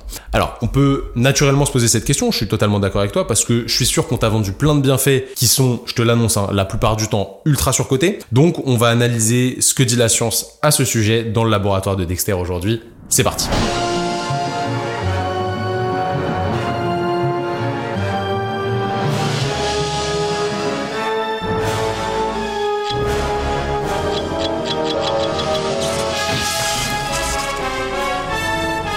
Alors j'ai épluché la littérature pour toi. Petit rappel, hein, le laboratoire de Dexter, c'est la rubrique où je te présente une ou plusieurs études scientifiques. Aujourd'hui, il va y en avoir plein, mais t'inquiète pas, je t'ai fait un, je t'ai fait un résumé. Je les décrypte pour toi. Je te donne les conclusions facilement applicables dans ta réalité. Et donc là, on va analyser plusieurs études sur l'exposition au froid, sur les douches froides ou sur l'exposition au froid, et les bienfaits que ces douches froides ont sur la santé et ensuite je te donnerai mon expérience personnelle vis-à-vis de ça.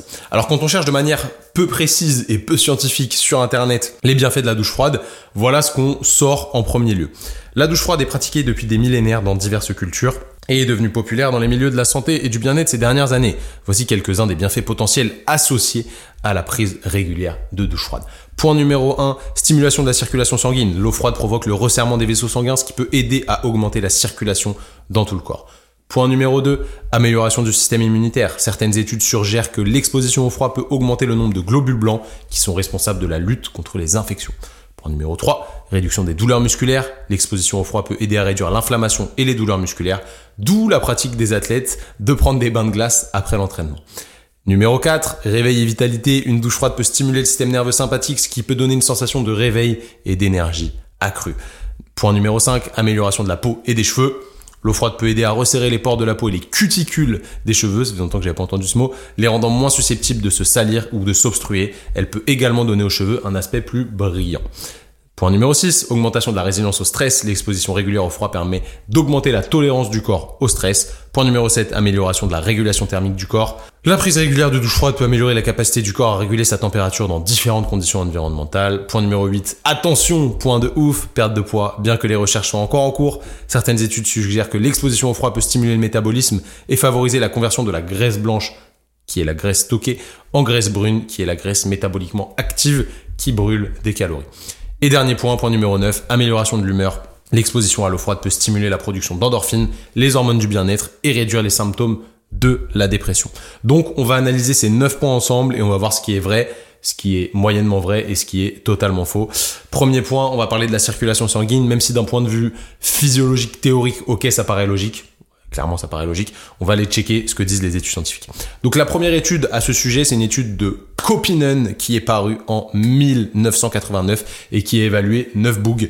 Euh, c'est vieux mais c'est intéressant. Ces 9 types, ils ont été soumis à 4 expositions à des températures différentes. Pour la condition A, ils se sont alternés sauna et immersion dans l'eau glacée tête hors de l'eau, ils n'auront pas foutu la, tête dans, l'eau. Pour la condition B, c'était sauna et douche à 15 degrés, donc douche froide. Pour la condition C, c'était sauna puis repos.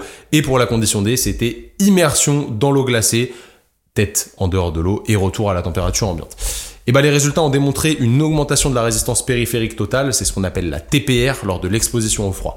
Une augmentation de la TPR, ça correspond à une vasoconstriction, Donc la lumière du vaisseau sanguin, la largeur du tube pour les néophytes, elle rétrécit.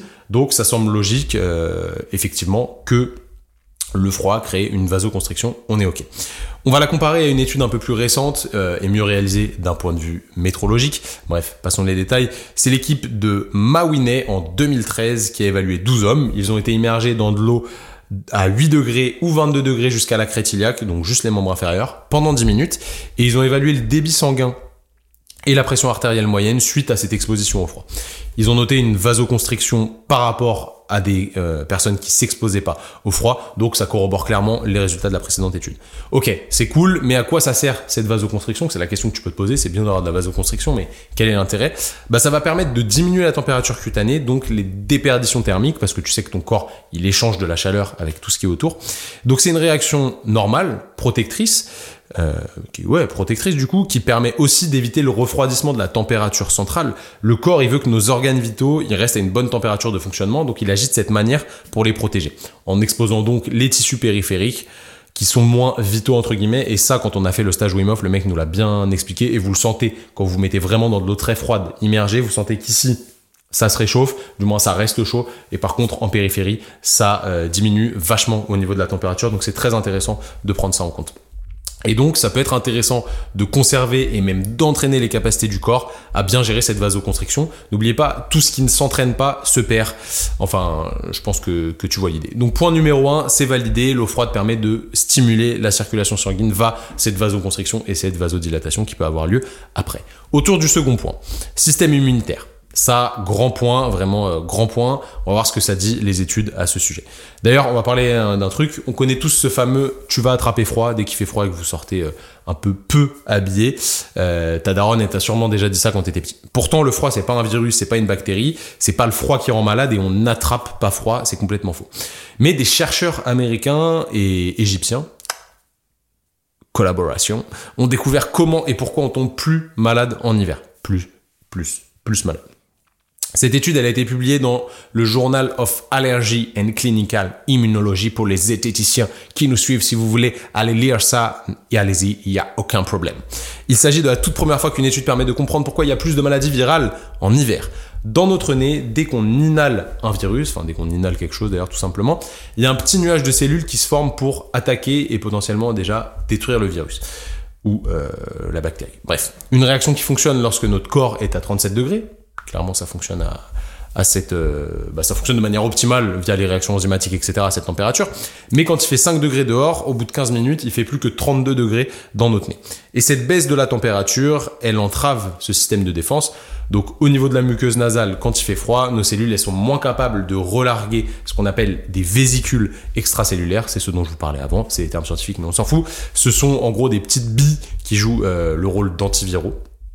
Clairement, c'est leur, c'est leur but. Eh bien, quand il fait froid, ces mécanismes d'expulsion de ces petites billes, ils sont bien ralentis. Donc, les virus dits déjà, ils se multiplient mieux quand il fait froid. En plus, quand il fait froid, on est dans des environnements cloisonnés, etc. Euh, à l'intérieur du moins. Donc, on est plus à même de se contaminer les uns les autres. Donc, c'est plutôt en accord avec ce qu'ont trouvé des scientifiques de Harvard. Euh, eux, ils ont exposé en laboratoire des échantillons de tissus de nez à trois virus différents. Lorsque la température elle est normale, l'immunité fonctionne.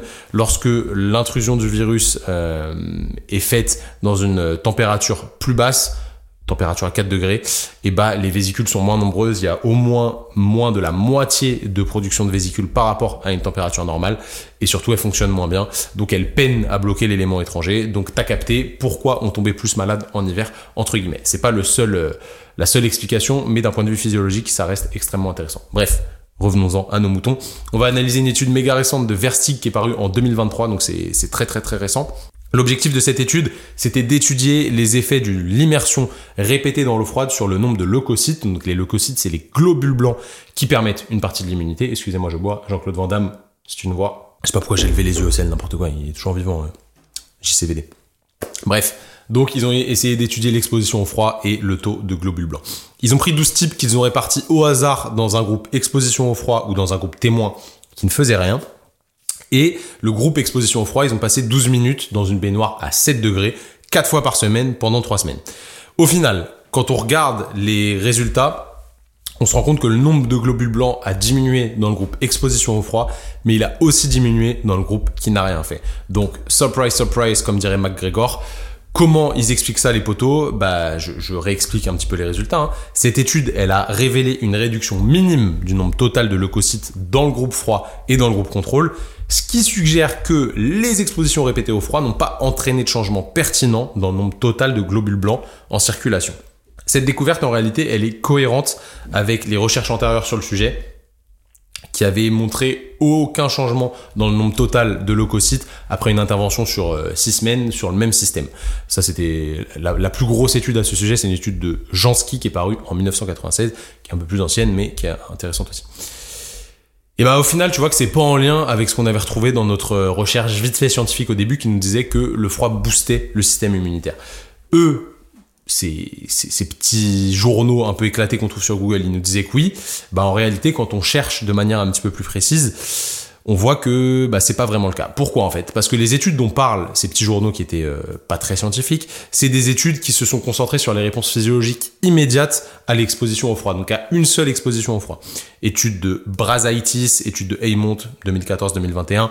En gros, eux, ils ont systématiquement montré qu'une seule exposition au froid, ça déclenche des mécanismes physiologiques adaptatifs à court terme qui stimulent la réponse immunitaire mais on n'avait vraiment pas de données sur le long terme. Donc, au vu des résultats que je viens de te présenter, bah, c'est un peu comme tout. Hein. C'est euh, le corps semble s'adapter. À court terme, ça peut booster un petit peu le système immunitaire parce qu'il y a un stress et que le corps réagit comme ça. Mais à long terme, on s'adapte et il n'y a pas vraiment d'amélioration des capacités immunitaires. Donc, point numéro 2 au sujet du système immunitaire, bah, clairement, c'est surcoté. Alors attention, faut pas être trop catégorique. 12 personnes dans cette étude, c'est un petit échantillon, on peut pas conclure, mais ça reste intéressant. Ça veut pas dire qu'il faut pas s'exposer au froid, qu'on soit d'accord, mais la justification, ça améliore l'immunité, bah c'est pas si sûr. Ok? Donc point numéro 2, surcoté. Point numéro 3, on va parler du froid et de la douleur. Celui-là, un grand classique, vous connaissez. On a tous déjà mis de la glace sur une entorse. On l'a tous déjà fait pour diminuer des courbatures si on avait un gros tournoi ou un event le lendemain dans, dans, une, dans un week-end de compétition. Alors la question qu'on va se poser, c'est est-ce que c'est bon ou est-ce que c'est pas bon? Pour te répondre, je vais te citer une étude de Wang, euh, qui est une grosse revue de littérature, donc le plus haut niveau de preuve, qui est paru en 2022. Au total, ils ont décortiqué 59 études qui portaient sur 1367 euh, sujets, et ils ont vu que l'effet antidouleur de la thérapie par le froid était supérieur à celui des autres styles d'intervention sur les douleurs liées aux courbatures. Ça semble clairement être la thérapie via la modulation de température avec le plus gros effet antalgique. Par contre, il y a un problème. Le problème, c'est que c'est adaptatif, comme ce qu'on a vu avant. On se rend compte que sur le long terme, si on s'expose tout le temps au froid pour réduire nos courbatures, bah au final, ça les réduit plus vraiment. Donc comme tout, on s'adapte, le corps humain est extrêmement puissant. Donc sur une stratégie à court terme, pourquoi pas? Si t'as genre un tournoi de tennis et qu'il faut que tu sois en forme pour le match de demain et que les courbatures vont te limiter, pourquoi pas? C'est pertinent. Par contre, sur une saison complète, il n'y a pas de grand intérêt en réalité. Et si on voit plus large et plus loin, on sait très bien que les courbatures, c'est un phénomène physiologique normal et bénéfique. D'ailleurs, les théories autour des courbatures, elles sont assez multiples et je vais te les donner aujourd'hui puisque ça va, je pense, bien, bien t'intéresser. En fait, à l'époque, on pensait que les courbatures, c'était juste des dommages liés aux muscles. Genre avant, on se disait que c'était des micro-lésions au niveau des fibres musculaires qui étaient associées à une inflammation. Mais en réalité, c'est pas si clair. On se rend compte que de plus en plus de preuves suggèrent un rôle important du tissu conjonctif qui entoure le muscle. D'après la littérature disponible d'ailleurs, euh, les forces de tension associées à la contraction excentrique, parce que la contraction excentrique génère plus de courbatures que les autres euh, modes de contraction, bah ça peut provoquer des micro-ruptures et une euh, inflammation du fascia profond. Comme la recherche expérimentale démontre clairement que les fascias sont plus sensibles à la douleur que les muscles suite à une irritation chimique, thermique, électrique ou mécanique, et bah l'équipe de Wilk en 2021 a expliqué que la raideur associée aux courbatures elle serait plus liée au fascia en réalité qu'aux muscles à proprement parler. En gros, on s'est rendu compte que l'épaississement du fascia suite à un exercice qui créait des courbatures, c'était un facteur très très associé à l'intensité de ces courbatures ressenties. Moi, je trouve ça intéressant de ouf. Franchement, je trouve ça intéressant de ouf. Mais clairement, actuellement, on manque encore d'études qui examinent les approches spécifiques au fascia. Donc, c'est difficile de le conclure, mais peut-être que ce serait plus le fascia qui génère les courbatures plutôt que le muscle à proprement parler. C'est peut-être pour ça d'ailleurs que le massage fonctionne aussi bien sur les courbatures Affaire à suivre. Bon, revenons-en à nos moutons. Peut-être que les courbatures, comme je disais, sont bénéfiques pour la progression. Donc peut-être que les limiter, si on va sur le long terme, pas juste en one shot, hein, euh, sur un tournoi comme euh, comme j'ai pu prendre en exemple, bah ce serait pas le plus pertinent. Sur le long terme, franchement, il n'y aurait pas forcément euh, d'intérêt, sachant que c'est plutôt bénéfique d'avoir des courbatures. Sur le court terme, pourquoi pas? J'ai pas de réponse claire à ce sujet, mais je te laisse te faire la tienne. Parlons euh, maintenant du froid pour les blessures avec une lésion aiguë comme les entorses. J'ai pu parler d'entorses tout à l'heure. On, s'est rendu compte là-dessus, euh, c'est une étude qui a, été faite par l'équipe de Van Den Beckerum. Je pense que euh, néerlandais peut-être? Je sais pas. Faudrait que je regarde. Bon bref, ça fait pas très très américain, mais ça peut être américain. Bon bref, l'étude de Van der Beckrom, qui est une belle revue de littérature, eux ils ont conclu que malgré son utilisation clinique très répandue, les réponses physiologiques précises à l'application de glace, on les comprend pas encore très bien. Donc le recours à la cryo pour gérer les lésions aiguës des tissus mous comme pour une entorse, ça repose en vrai, selon eux, hein, une, euh, ça, ça repose vraiment en grande partie sur des preuves anecdotiques. Donc on le fait, mais c'est extrêmement empirique. D'un point de vue physiologique, tout ce qu'on sait clairement, c'est que le froid, il limite le processus inflammatoire et il inhibe la douleur. Le froid, ça posséderait aussi un effet anti-hémorragique, on l'a vu tout à l'heure avec la vasoconstriction. Et ces bénéfices supposés, bah, ils confèrent à la cryo en fait une utilisation importante en médecine du sport avec deux objectifs principaux. 1. Diminuer la douleur. 2. Diminuer l'inflammation. Et troisième objectif secondaire, limiter le saignement. Je pense que là-dessus, on est plutôt d'accord. Mais si on prend un petit peu de hauteur et qu'on libère notre esprit des dogmes, encore une fois, dans la zone 51, on est là pour se développer et essayer de, de réfléchir librement, eh ben on peut se rendre compte que c'est pas forcément ultra pertinent. Pourquoi? Parce que dans une étude publiée en 2011, Takagi s'est intéressé à l'influence du froid sur la reconstruction musculaire après une blessure musculaire chez le petit raton. Donc désolé les petits ratons, je vous adore les petits rats, mais malheureusement on a été obligé de vous, de vous prendre pour faire des petites expériences. Donc ils ont pris 76 rats et ils leur ont fait une blessure musculaire. Et il y a la moitié qui a fait de la cryo et il y a la moitié qui a rien fait. Donc les résultats suggéraient que l'application de glace de manière précoce pouvait avoir un retard sur, euh, pouvait créer pardon, un retard sur la prolifération et la différenciation des cellules satellites. Et ça, c'est euh, vraiment problématique. Donc en gros, si je résume, hein, on limite l'inflammation naturelle avec le froid, et du coup, ça limite la cicatrisation sur le moyen terme. C'est intéressant. À 28 jours post-lésion, donc 28 euh, jours après avoir écrasé les petits muscles du rat, les auteurs ils ont également noté une formation de collagène plus importante autour de la fibre musculaire dans le groupe glaçage. Donc la cryo initiale précoce faite rapidement, ça a retardé et ça a aussi altéré la qualité de la régénération musculaire.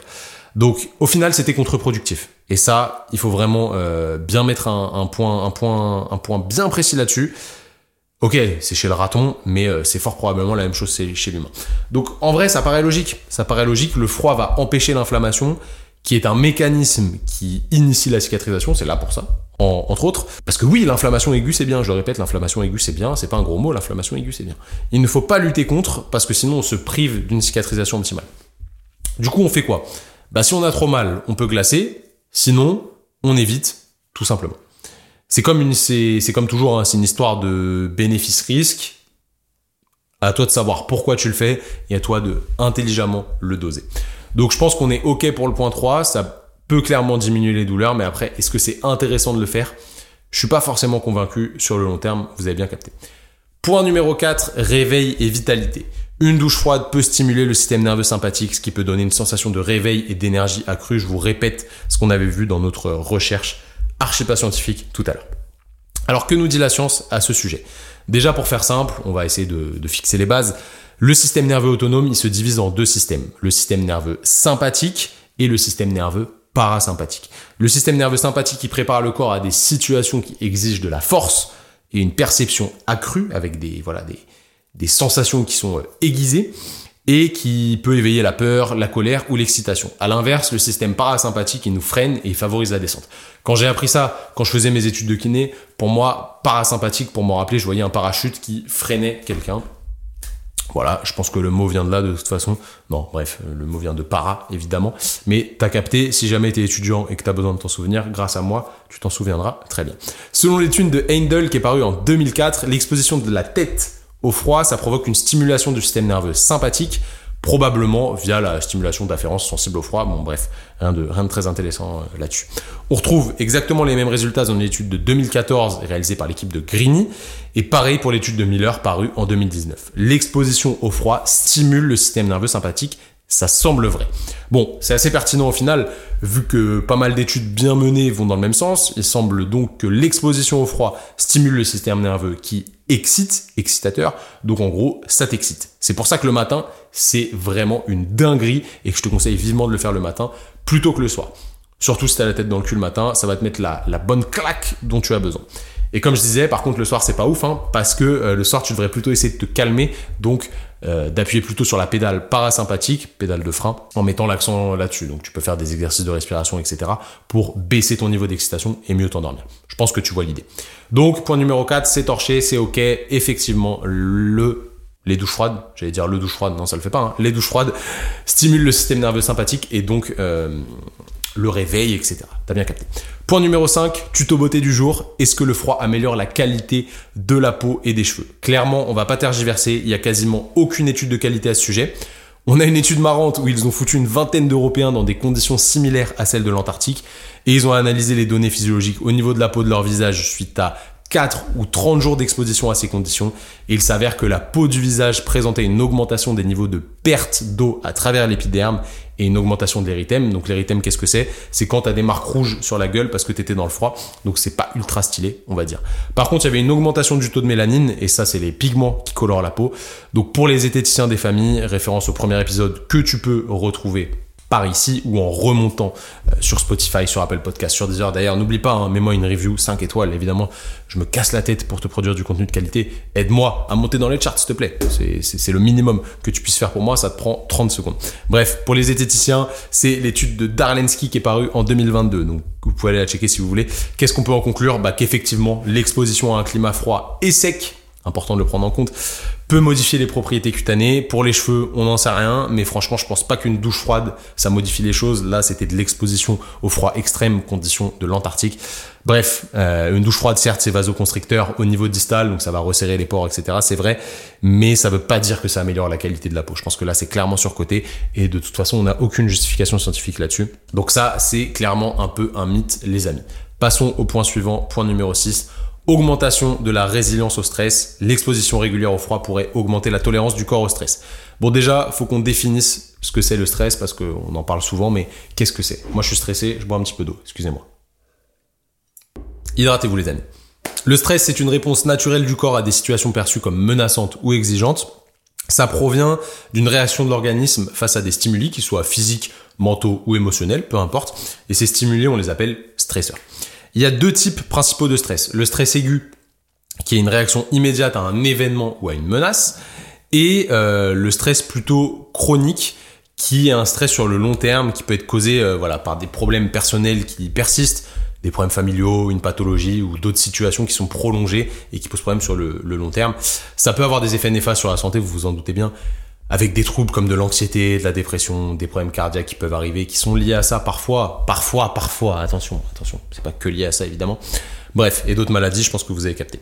Maintenant, c'est quoi cette fameuse tolérance au stress? Bah, La tolérance au stress, elle fait référence à la capacité d'un individu à gérer, à résister ou à se rétablir rapidement des effets du stress. Une personne qui a une haute tolérance au stress, elle peut faire face à des situations stressantes sans ressentir les effets négatifs du stress, ou du moins les ressentir dans une euh, mesure moindre, on va dire ça comme ça, comparativement à une personne qui a une faible tolérance au stress. Donc théoriquement, il y a plusieurs façons d'améliorer la tolérance au stress, notamment l'entraînement physique. On sait aujourd'hui que l'activité physique régulière, ça augmente la tolérance à ce stress et du coup, bah, c'est le traitement de choix d'ailleurs. Tous les gens qui sont hyper stressés, ouais, je suis super stressé, bah fais du sport, tu vois, ça va aller mieux, t'inquiète pas. Et ça peut aussi euh, améliorer la réponse cardio. Euh, enfin, c'est même pas ça peut améliorer la réponse cardio. Le fait de s'entraîner physiquement, ça améliore toutes vos capacités cardiovasculaires et du coup, ça aide à libérer des endorphines parce que le travail cardiovasculaire optimise la libération d'endorphines qui sont des antalgiques naturels et qui permettent de lutter du coup contre le stress. Les techniques de relaxation, méditation, respiration profonde, etc., ça peut aussi aider et l'exposition contrôlée au froid pourrait aider.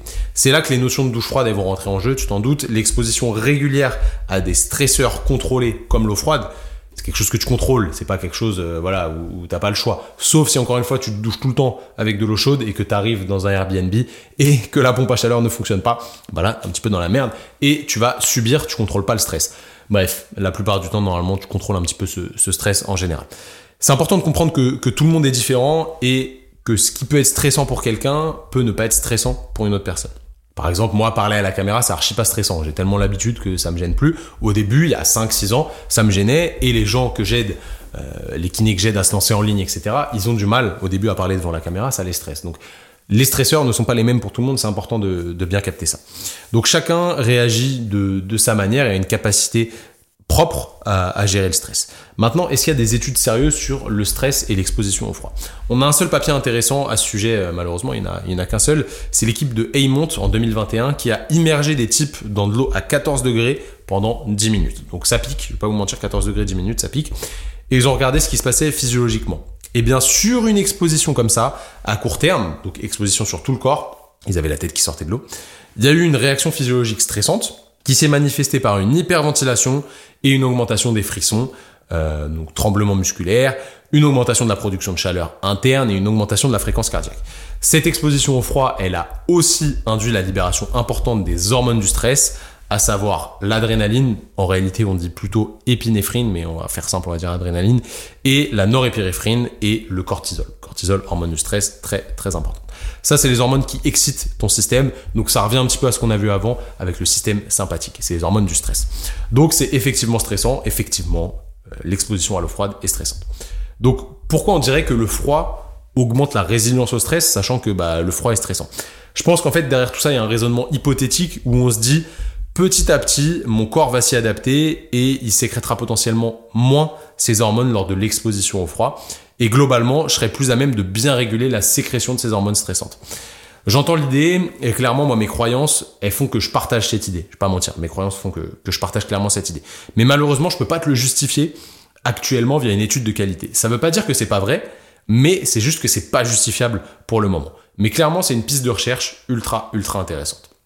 Donc je pense que t'as bien capté le point numéro 6, maintenant il nous en reste 3 à traiter, on est parti pour le point numéro 7. On se rapproche de la fin, t'inquiète pas. L'amélioration de la régulation thermique du corps. On pense que la prise régulière de douche froide, peut améliorer la capacité du corps à réguler sa température dans différentes conditions environnementales. Et là aussi, je pense qu'en fait, on raisonne de manière hypothétique. Malheureusement, j'ai zéro étude à te citer. Je te donne donc mon avis personnel à ce sujet. Ouais, ça paraît logique, hein. mon expérience personnelle, euh, elle vaut Pas beaucoup, mais si j'ai rien à te citer à ce sujet, bah, je vais te donner l'expérience de quelqu'un qui pratique ça depuis plusieurs années. Moi, je pense que c'est un peu vrai dans la limite du raisonnable, parce que en gros, quand il fait froid, bah j'ai froid, mais je subis pas. Et quand je compare à des gens qui ne font aucune exposition au froid, ils souffrent de ouf. Donc, euh, je te le disais tout à l'heure, j'étais capable de rentrer dans un lac à des 0 degrés pendant une ou deux minutes. J'ai marché sous la neige pendant plusieurs heures sans être gêné. Je me suis roulé dans la neige, etc. sans aucun problème. Est-ce que mon corps, il est plus fort qu'avant l'époque où je m'exposais pas au froid Bah je pense pas, clairement pas. C'est juste que mentalement en fait j'ai accepté que c'était qu'une sensation et que j'allais pas en mourir euh, si je contrôlais bien les, les, variables externes. Donc si tu fais le zozo à te foutre dans l'eau à 0 degré pendant 12 heures, mec tu vas finir juste comme DiCaprio dans Titanic et ça ça va pas le faire. Cette fois-ci on appellera pas Céline Dion pour, euh, pour chanter, on dira juste que t'étais con tout simplement. Donc encore une fois scientifiquement il y a rien de probant. Dans ma pratique il y a euh, des petits trucs qui me font penser que c'est potentiellement positif effectivement, mais on peut pas vraiment conclure. Fais gaffe, ne finis pas comme Leonardo. Attention. Allez, huitième point, il nous en reste plus que deux. Énorme point celui-là, vraiment celui-là énorme point, le froid et la perte de poids. C'est vraiment, vraiment un gros morceau. On va regarder ce que ça dit du côté de nos amis les souris pour commencer. Bah ouais, mais skin, hein, on commence tout le temps sur elles, les pauvres. C'est ce qu'ont fait les chercheurs de l'équipe de, de Lim en 2012. Ils ont exposé des rongeurs au froid et ils ont regardé l'activité thermogénique du tissu adipeux brun. Alors, après une exposition d'une semaine à 4 degrés, les souris adultes présentent une transition significative du tissu adipeux blanc vers le tissu adipeux brun. Chez ces souris, l'exposition au froid stimule la thermogénèse en augmentant les mitochondries et le métabolisme des rongeurs. Bon déjà, c'est quoi la graisse brune? Important de, de bien capter ça. La graisse brune, on la retrouve dans le cou, au-dessus des clavicules, près de la colonne vertébrale et près du cœur. Ce tissu adipeux, il est brun parce qu'il contient beaucoup de mitochondries, chose dont on vient de parler, et c'est véritablement en fait des petites fournaises qui créent de l'énergie à partir du gras. Comment ça se produit? Bah, Les mitochondries sont capables de produire de la chaleur en brûlant directement des graisses. Et lorsque le corps est exposé au froid, la graisse brune elle consomme une quantité significative d'énergie déjà stockée dans ses cellules sous forme de petites gouttes de, gras, on va dire ça comme ça. En fait, c'est ce qui rend ce tissu si unique et essentiel dans la lutte contre le froid et dans la protection des organes vitaux en réalité. De l'autre côté, on a la graisse blanche qui permet de stocker l'énergie sous forme de graisse dans les adipocytes pour une utilisation future. La graisse blanche, elle sert aussi d'isolant, ouais, on va dire ça, d'isolant thermique. Ça vous protège du froid, quoi. C'est comme une couche d'isolant pour vous protéger. Donc, les gros, bah, généralement, ils peuvent avoir moins froid que les tout maigres, vous vous en doutez. Donc, la grosse différence entre les deux, c'est que le rôle principal de la graisse brune, c'est de générer de la chaleur en brûlant des lipides et le tissu euh, adipeux blanc, bah, il sert pas forcément à grand chose à part vous protéger, entre guillemets, du froid, mais de manière un petit peu passive. Maintenant, j'ai parlé du métabolisme. Qu'est-ce que c'est que le métabolisme? Tout le monde parle de métabolisme aujourd'hui. Euh, le métabolisme, c'est l'ensemble des réactions chimiques au sein de l'organisme. Ça inclut la digestion des aliments, leur décomposition en nutriments, l'assimilation des nutriments, la production et le stockage d'énergie. Bref, ça, ça inclut en fait tout ce qui amène à dépenser de l'énergie de manière basale. Donc plus notre métabolisme est élevé, plus on dépense d'énergie et donc de calories. Je pense que tu vois euh, assez facilement l'idée. Selon l'étude de Marlat en 2017, à ce jour, il existe peu d'essais cliniques sur les humains pour tester l'effet de l'exposition au froid sur la graisse brune. Les quelques études qu'on a, elles montrent que les adipocytes bruns, ils contribuent dans une petite mesure à ce métabolisme, ce qui est potentiellement légèrement ou peu, hein, légèrement peu, c'est positif mais c'est pas beaucoup quoi, euh, susceptible d'entraîner une véritable perte de poids. Néanmoins, des améliorations du métabolisme du glucose ont été démontrées chez l'homme après exposition au froid. Donc il y a une autre étude qui est assez intéressante, euh, c'est l'équipe de Singh en 2021. Eux ils se sont rendus compte que les personnes obèses, elles avaient très peu de graisse brune et énormément de graisse blanche. Et ouais évidemment elles mangent pas que des betteraves. L'importance du volume de graisse brune est en corrélation avec un indice de masse corporelle, donc l'IMC, plus élevé et euh, enfin plus faible pardon plus vous avez de graisse brune, plus votre IMC tend à être faible et des niveaux de glucose sanguin plus faibles. Donc ça c'est assez intéressant, ce qui conduit évidemment hein, à une incidence plus faible de toutes les maladies cardio-métaboliques, tu connais. L'exposition au froid vu qu'elle stimule légèrement la production et l'activité des graisses brunes, bah, ce serait peut-être une stratégie pertinente pour optimiser la perte de poids et donc la bonne santé. Mais bon, c'est pas miraculeux non plus, ne rêvons pas, c'est pas en prenant un obèse et en le mettant dans le froid qu'il va directement maigrir. S'il continue à mal manger, bah, ça va être compliqué. Donc, c'est intéressant, mais à ne pas exagérer non plus. Maintenant, j'ai une vraie question à vous poser. Quelle est la température minimale pour activer ces graisses brunes? Est-ce que vous le savez? Moi, perso, je le savais pas, donc j'ai fait quelques recherches. Et malheureusement, le poids de l'étude que je vais te citer là, bah, c'est trop léger d'un point de vue scientifique. L'étude n'est pas obèse, donc euh, prends-le avec des pincettes. Certaines études, elles ont montré que l'activation de la graisse brune, elle peut se produire à des températures relativement modérées, autour de 18-19 degrés, sur de longues périodes, donc plusieurs heures d'exposition à 18 degrés. Et pour une activation plus intense, il faudrait descendre euh, sous 14 degrés, c'est là où on observe une euh, activation significative de la graisse brune. Bon, pour la douche froide, il va donc falloir bien bien bien baisser la température et rester plusieurs minutes pour avoir des vrais effets, je pense. Donc à doser et à ne pas utiliser pour la perte de poids. C'est pas genre ouais je prends une douche froide, je vais perdre du poids. Non, range-toi mon gars, on va pas se mentir, là il y a aucun intérêt. Donc euh, voilà, c'est potentiellement intéressant, mais à doser évidemment. Fouf, on a bien bossé. Hein. Bah ouais, la zone 51, c'est du, du sérieux, les amis. Place au dernier point maintenant, la dépression. Le froid, il stimule effectivement la production d'endorphines. Ça, c'est assez clair. On, l'a vu tout à l'heure, donc on va pas répéter ce point-là et on va faire le lien avec la dépression. Donc on va parler de la dépression. Attention, on va éviter de faire une Thibaut in shape. Pas de panique. Bravo Thibaut d'ailleurs pour tout ce que tu fais. Si tu m'écoutes, je pense pas que tu m'écoutes, mais euh, j'aime bien ce que tu fais. T'es une sacrée machine de travail, mec. Bref, la dépression, c'est un trouble de l'humeur qui figure parmi les causes principales d'invalidité dans le monde. C'est un vrai fléau, c'est une folie. Et c'est de plus en plus répandu. Bon, il y en a quand même bien plus dans les pays développés que dans les pays en voie de développement. Je vous laisse réfléchir à pourquoi. Euh, l'équipe de Chef Chouk, c'est Chef Chouk, c'est le frérot de Shevchenko, le gars, s'est intéressé à cette problématique en 2008. Et ils ont posé des hypothèses sur la raison de l'apparition de cette pathologie. Selon eux, la dépression, peut être due à deux facteurs. D'abord, un mode de vie dépourvu de certains facteurs stressants physiologiques subis par les primates au cours des millions d'années d'évolution, comme des changements de température corporelle, par exemple l'exposition au froid, comme par hasard. Car selon eux, en fait, ce manque de stress thermique, il peut entraîner un fonctionnement inadéquat du cerveau. Ensuite, évidemment, ils mettent en lien un patrimoine génétique qui prédispose potentiellement un individu à être affecté plus gravement par la dépression qu'un autre individu sans ce bagage génétique. Et pour tester leurs hypothèses, en fait, ils ont fait prendre des douches froides à des personnes dépressives avec une température aux alentours de 20 degrés pendant 3 minutes. En vrai, c'est froid, mais franchement, ça va. Et en plus, c'était précédé d'une diminution progressive de la température sur 5 minutes pour rendre la procédure moins choquante pour, euh, pour ceux qui étaient un petit peu plus fragiles. Et ils ont fait ça une à deux fois par jour, pas mal, sur plusieurs semaines. Comme on l'a vu, l'exposition au froid, je l'ai dit tout à l'heure, ça stimule le système nerveux sympathique et ça augmente le taux sanguin d'endorphine et de noradrénaline. Il s'avère que du coup, bah, leur expérience, elle est assez intéressante, mais pas assez puissante d'un point de vue statistique pour valider l'hypothèse. Pourquoi? Parce qu'en fait, ils ont fait ça sur trop peu de personnes et surtout sur des personnes qui n'avaient pas des symptômes de dépression assez élevés pour qu'on dise ouais c'était vraiment de gros dépressifs. Donc ça c'était c'est assez problématique, mais malheureusement on n'a rien d'autre à se mettre sous la dent. Donc au final ils ont montré que les douches froides peuvent diminuer les symptômes dépressifs. Sur le long terme ils ont vu que bah il y avait moins de symptômes dépressifs chez les personnes qui prenaient les douches froides, mais malheureusement le poids n'est pas exceptionnel. Ok, euh, je suis un peu dubitatif why not? Ça semble pas magique, hein, comme tout évidemment. Euh, donc pourquoi pas, mais ça manque peut-être un petit peu d'études bien réalisées à ce sujet. Donc voilà pour le laboratoire de Dexter. Maintenant, moi je vais donner mon point de vue personnel. On va être un peu plus pragmatique et on va résumer tout ce qu'on a vu et euh, on va voir les bénéfices factuels de la douche froide. Clairement, la douche froide, c'est plus rapide qu'une douche chaude où tu vas prendre ton temps et tu vas prendre plaisir. Du coup, c'est moins cher, plus écologique. Pensez à la planète les refs. Clairement, ça te prépare à l'imprévisible. Ça, on peut pas le, on peut pas le nier. Le jour où ta chaudière elle marche pas, je l'ai dit tout à l'heure, mon gars, t'en as rien à foutre, t'es pas gêné, tu vas, tu prends ta douche et ça, ça te gêne pas. C'est comme tous les jours, quoi. Celui qui est pas habitué, il va souffrir sale, vraiment sale, sale, sale. Troisième point important, ça te réveille sa mère. Clairement, on l'a vu, ça, stimule le système nerveux sympathique à fond. Et ça, bah, c'est pas négligeable. Franchement, c'est, un must have le matin cadeau, hein, et vu que tu vas le faire le matin à partir de maintenant, parce que tu as bien euh, compris les bénéfices de la douche froide, bah ce sera aussi en fait ta première petite victoire de la journée. Et la réussite attire la motivation qui attire la réussite? Ça repousse aussi la récompense immédiate. Clairement, tu souffres et après bah t'es bien, ça te fait du bien post-exposition au froid. Et la douche chaude, c'est complètement l'inverse. T'es bien et après tu sors, il fait froid de ouf, du coup tu repousses la sortie euh, de la douche, etc., etc.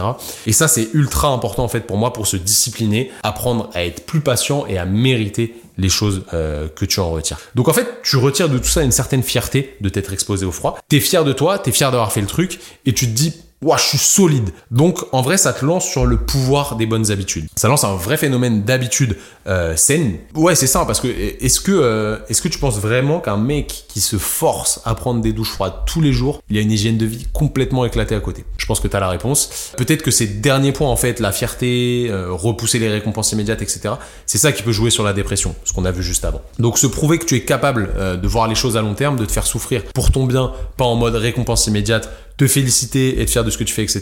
Je pense que c'est plutôt bénéfique. Moi, personnellement, je l'explique comme, comme ça, le, le rôle qu'a l'exposition au froid sur tout ce qui est cognitivo-comportemental. Pour ce qui est perte de poids, on va pas se mentir, rien de flagrant, augmentation du système immunitaire, rien de flagrant non plus, gestion du stress, rien de flagrant, il faut pas exagérer. Bref, voilà pour cette revue sur les douches froides, tu trouveras pas plus complet sur internet et plus scientifique, clairement tu trouveras pas.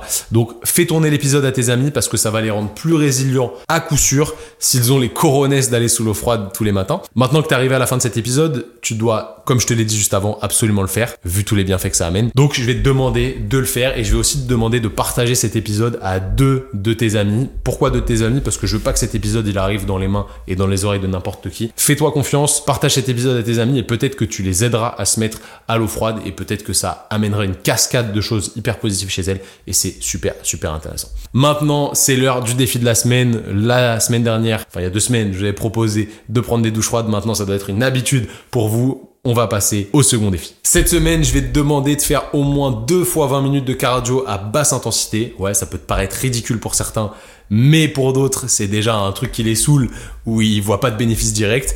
Donc, qu'est-ce que j'entends par cardio à basse intensité? Bah, une activité où tu fais un effort, mais léger. Il faut que tu sois en capacité de parler. Alors, pas de parler en faisant un discours de ouf comme je suis en train de te le faire, parce que ça, c'est juste pas possible.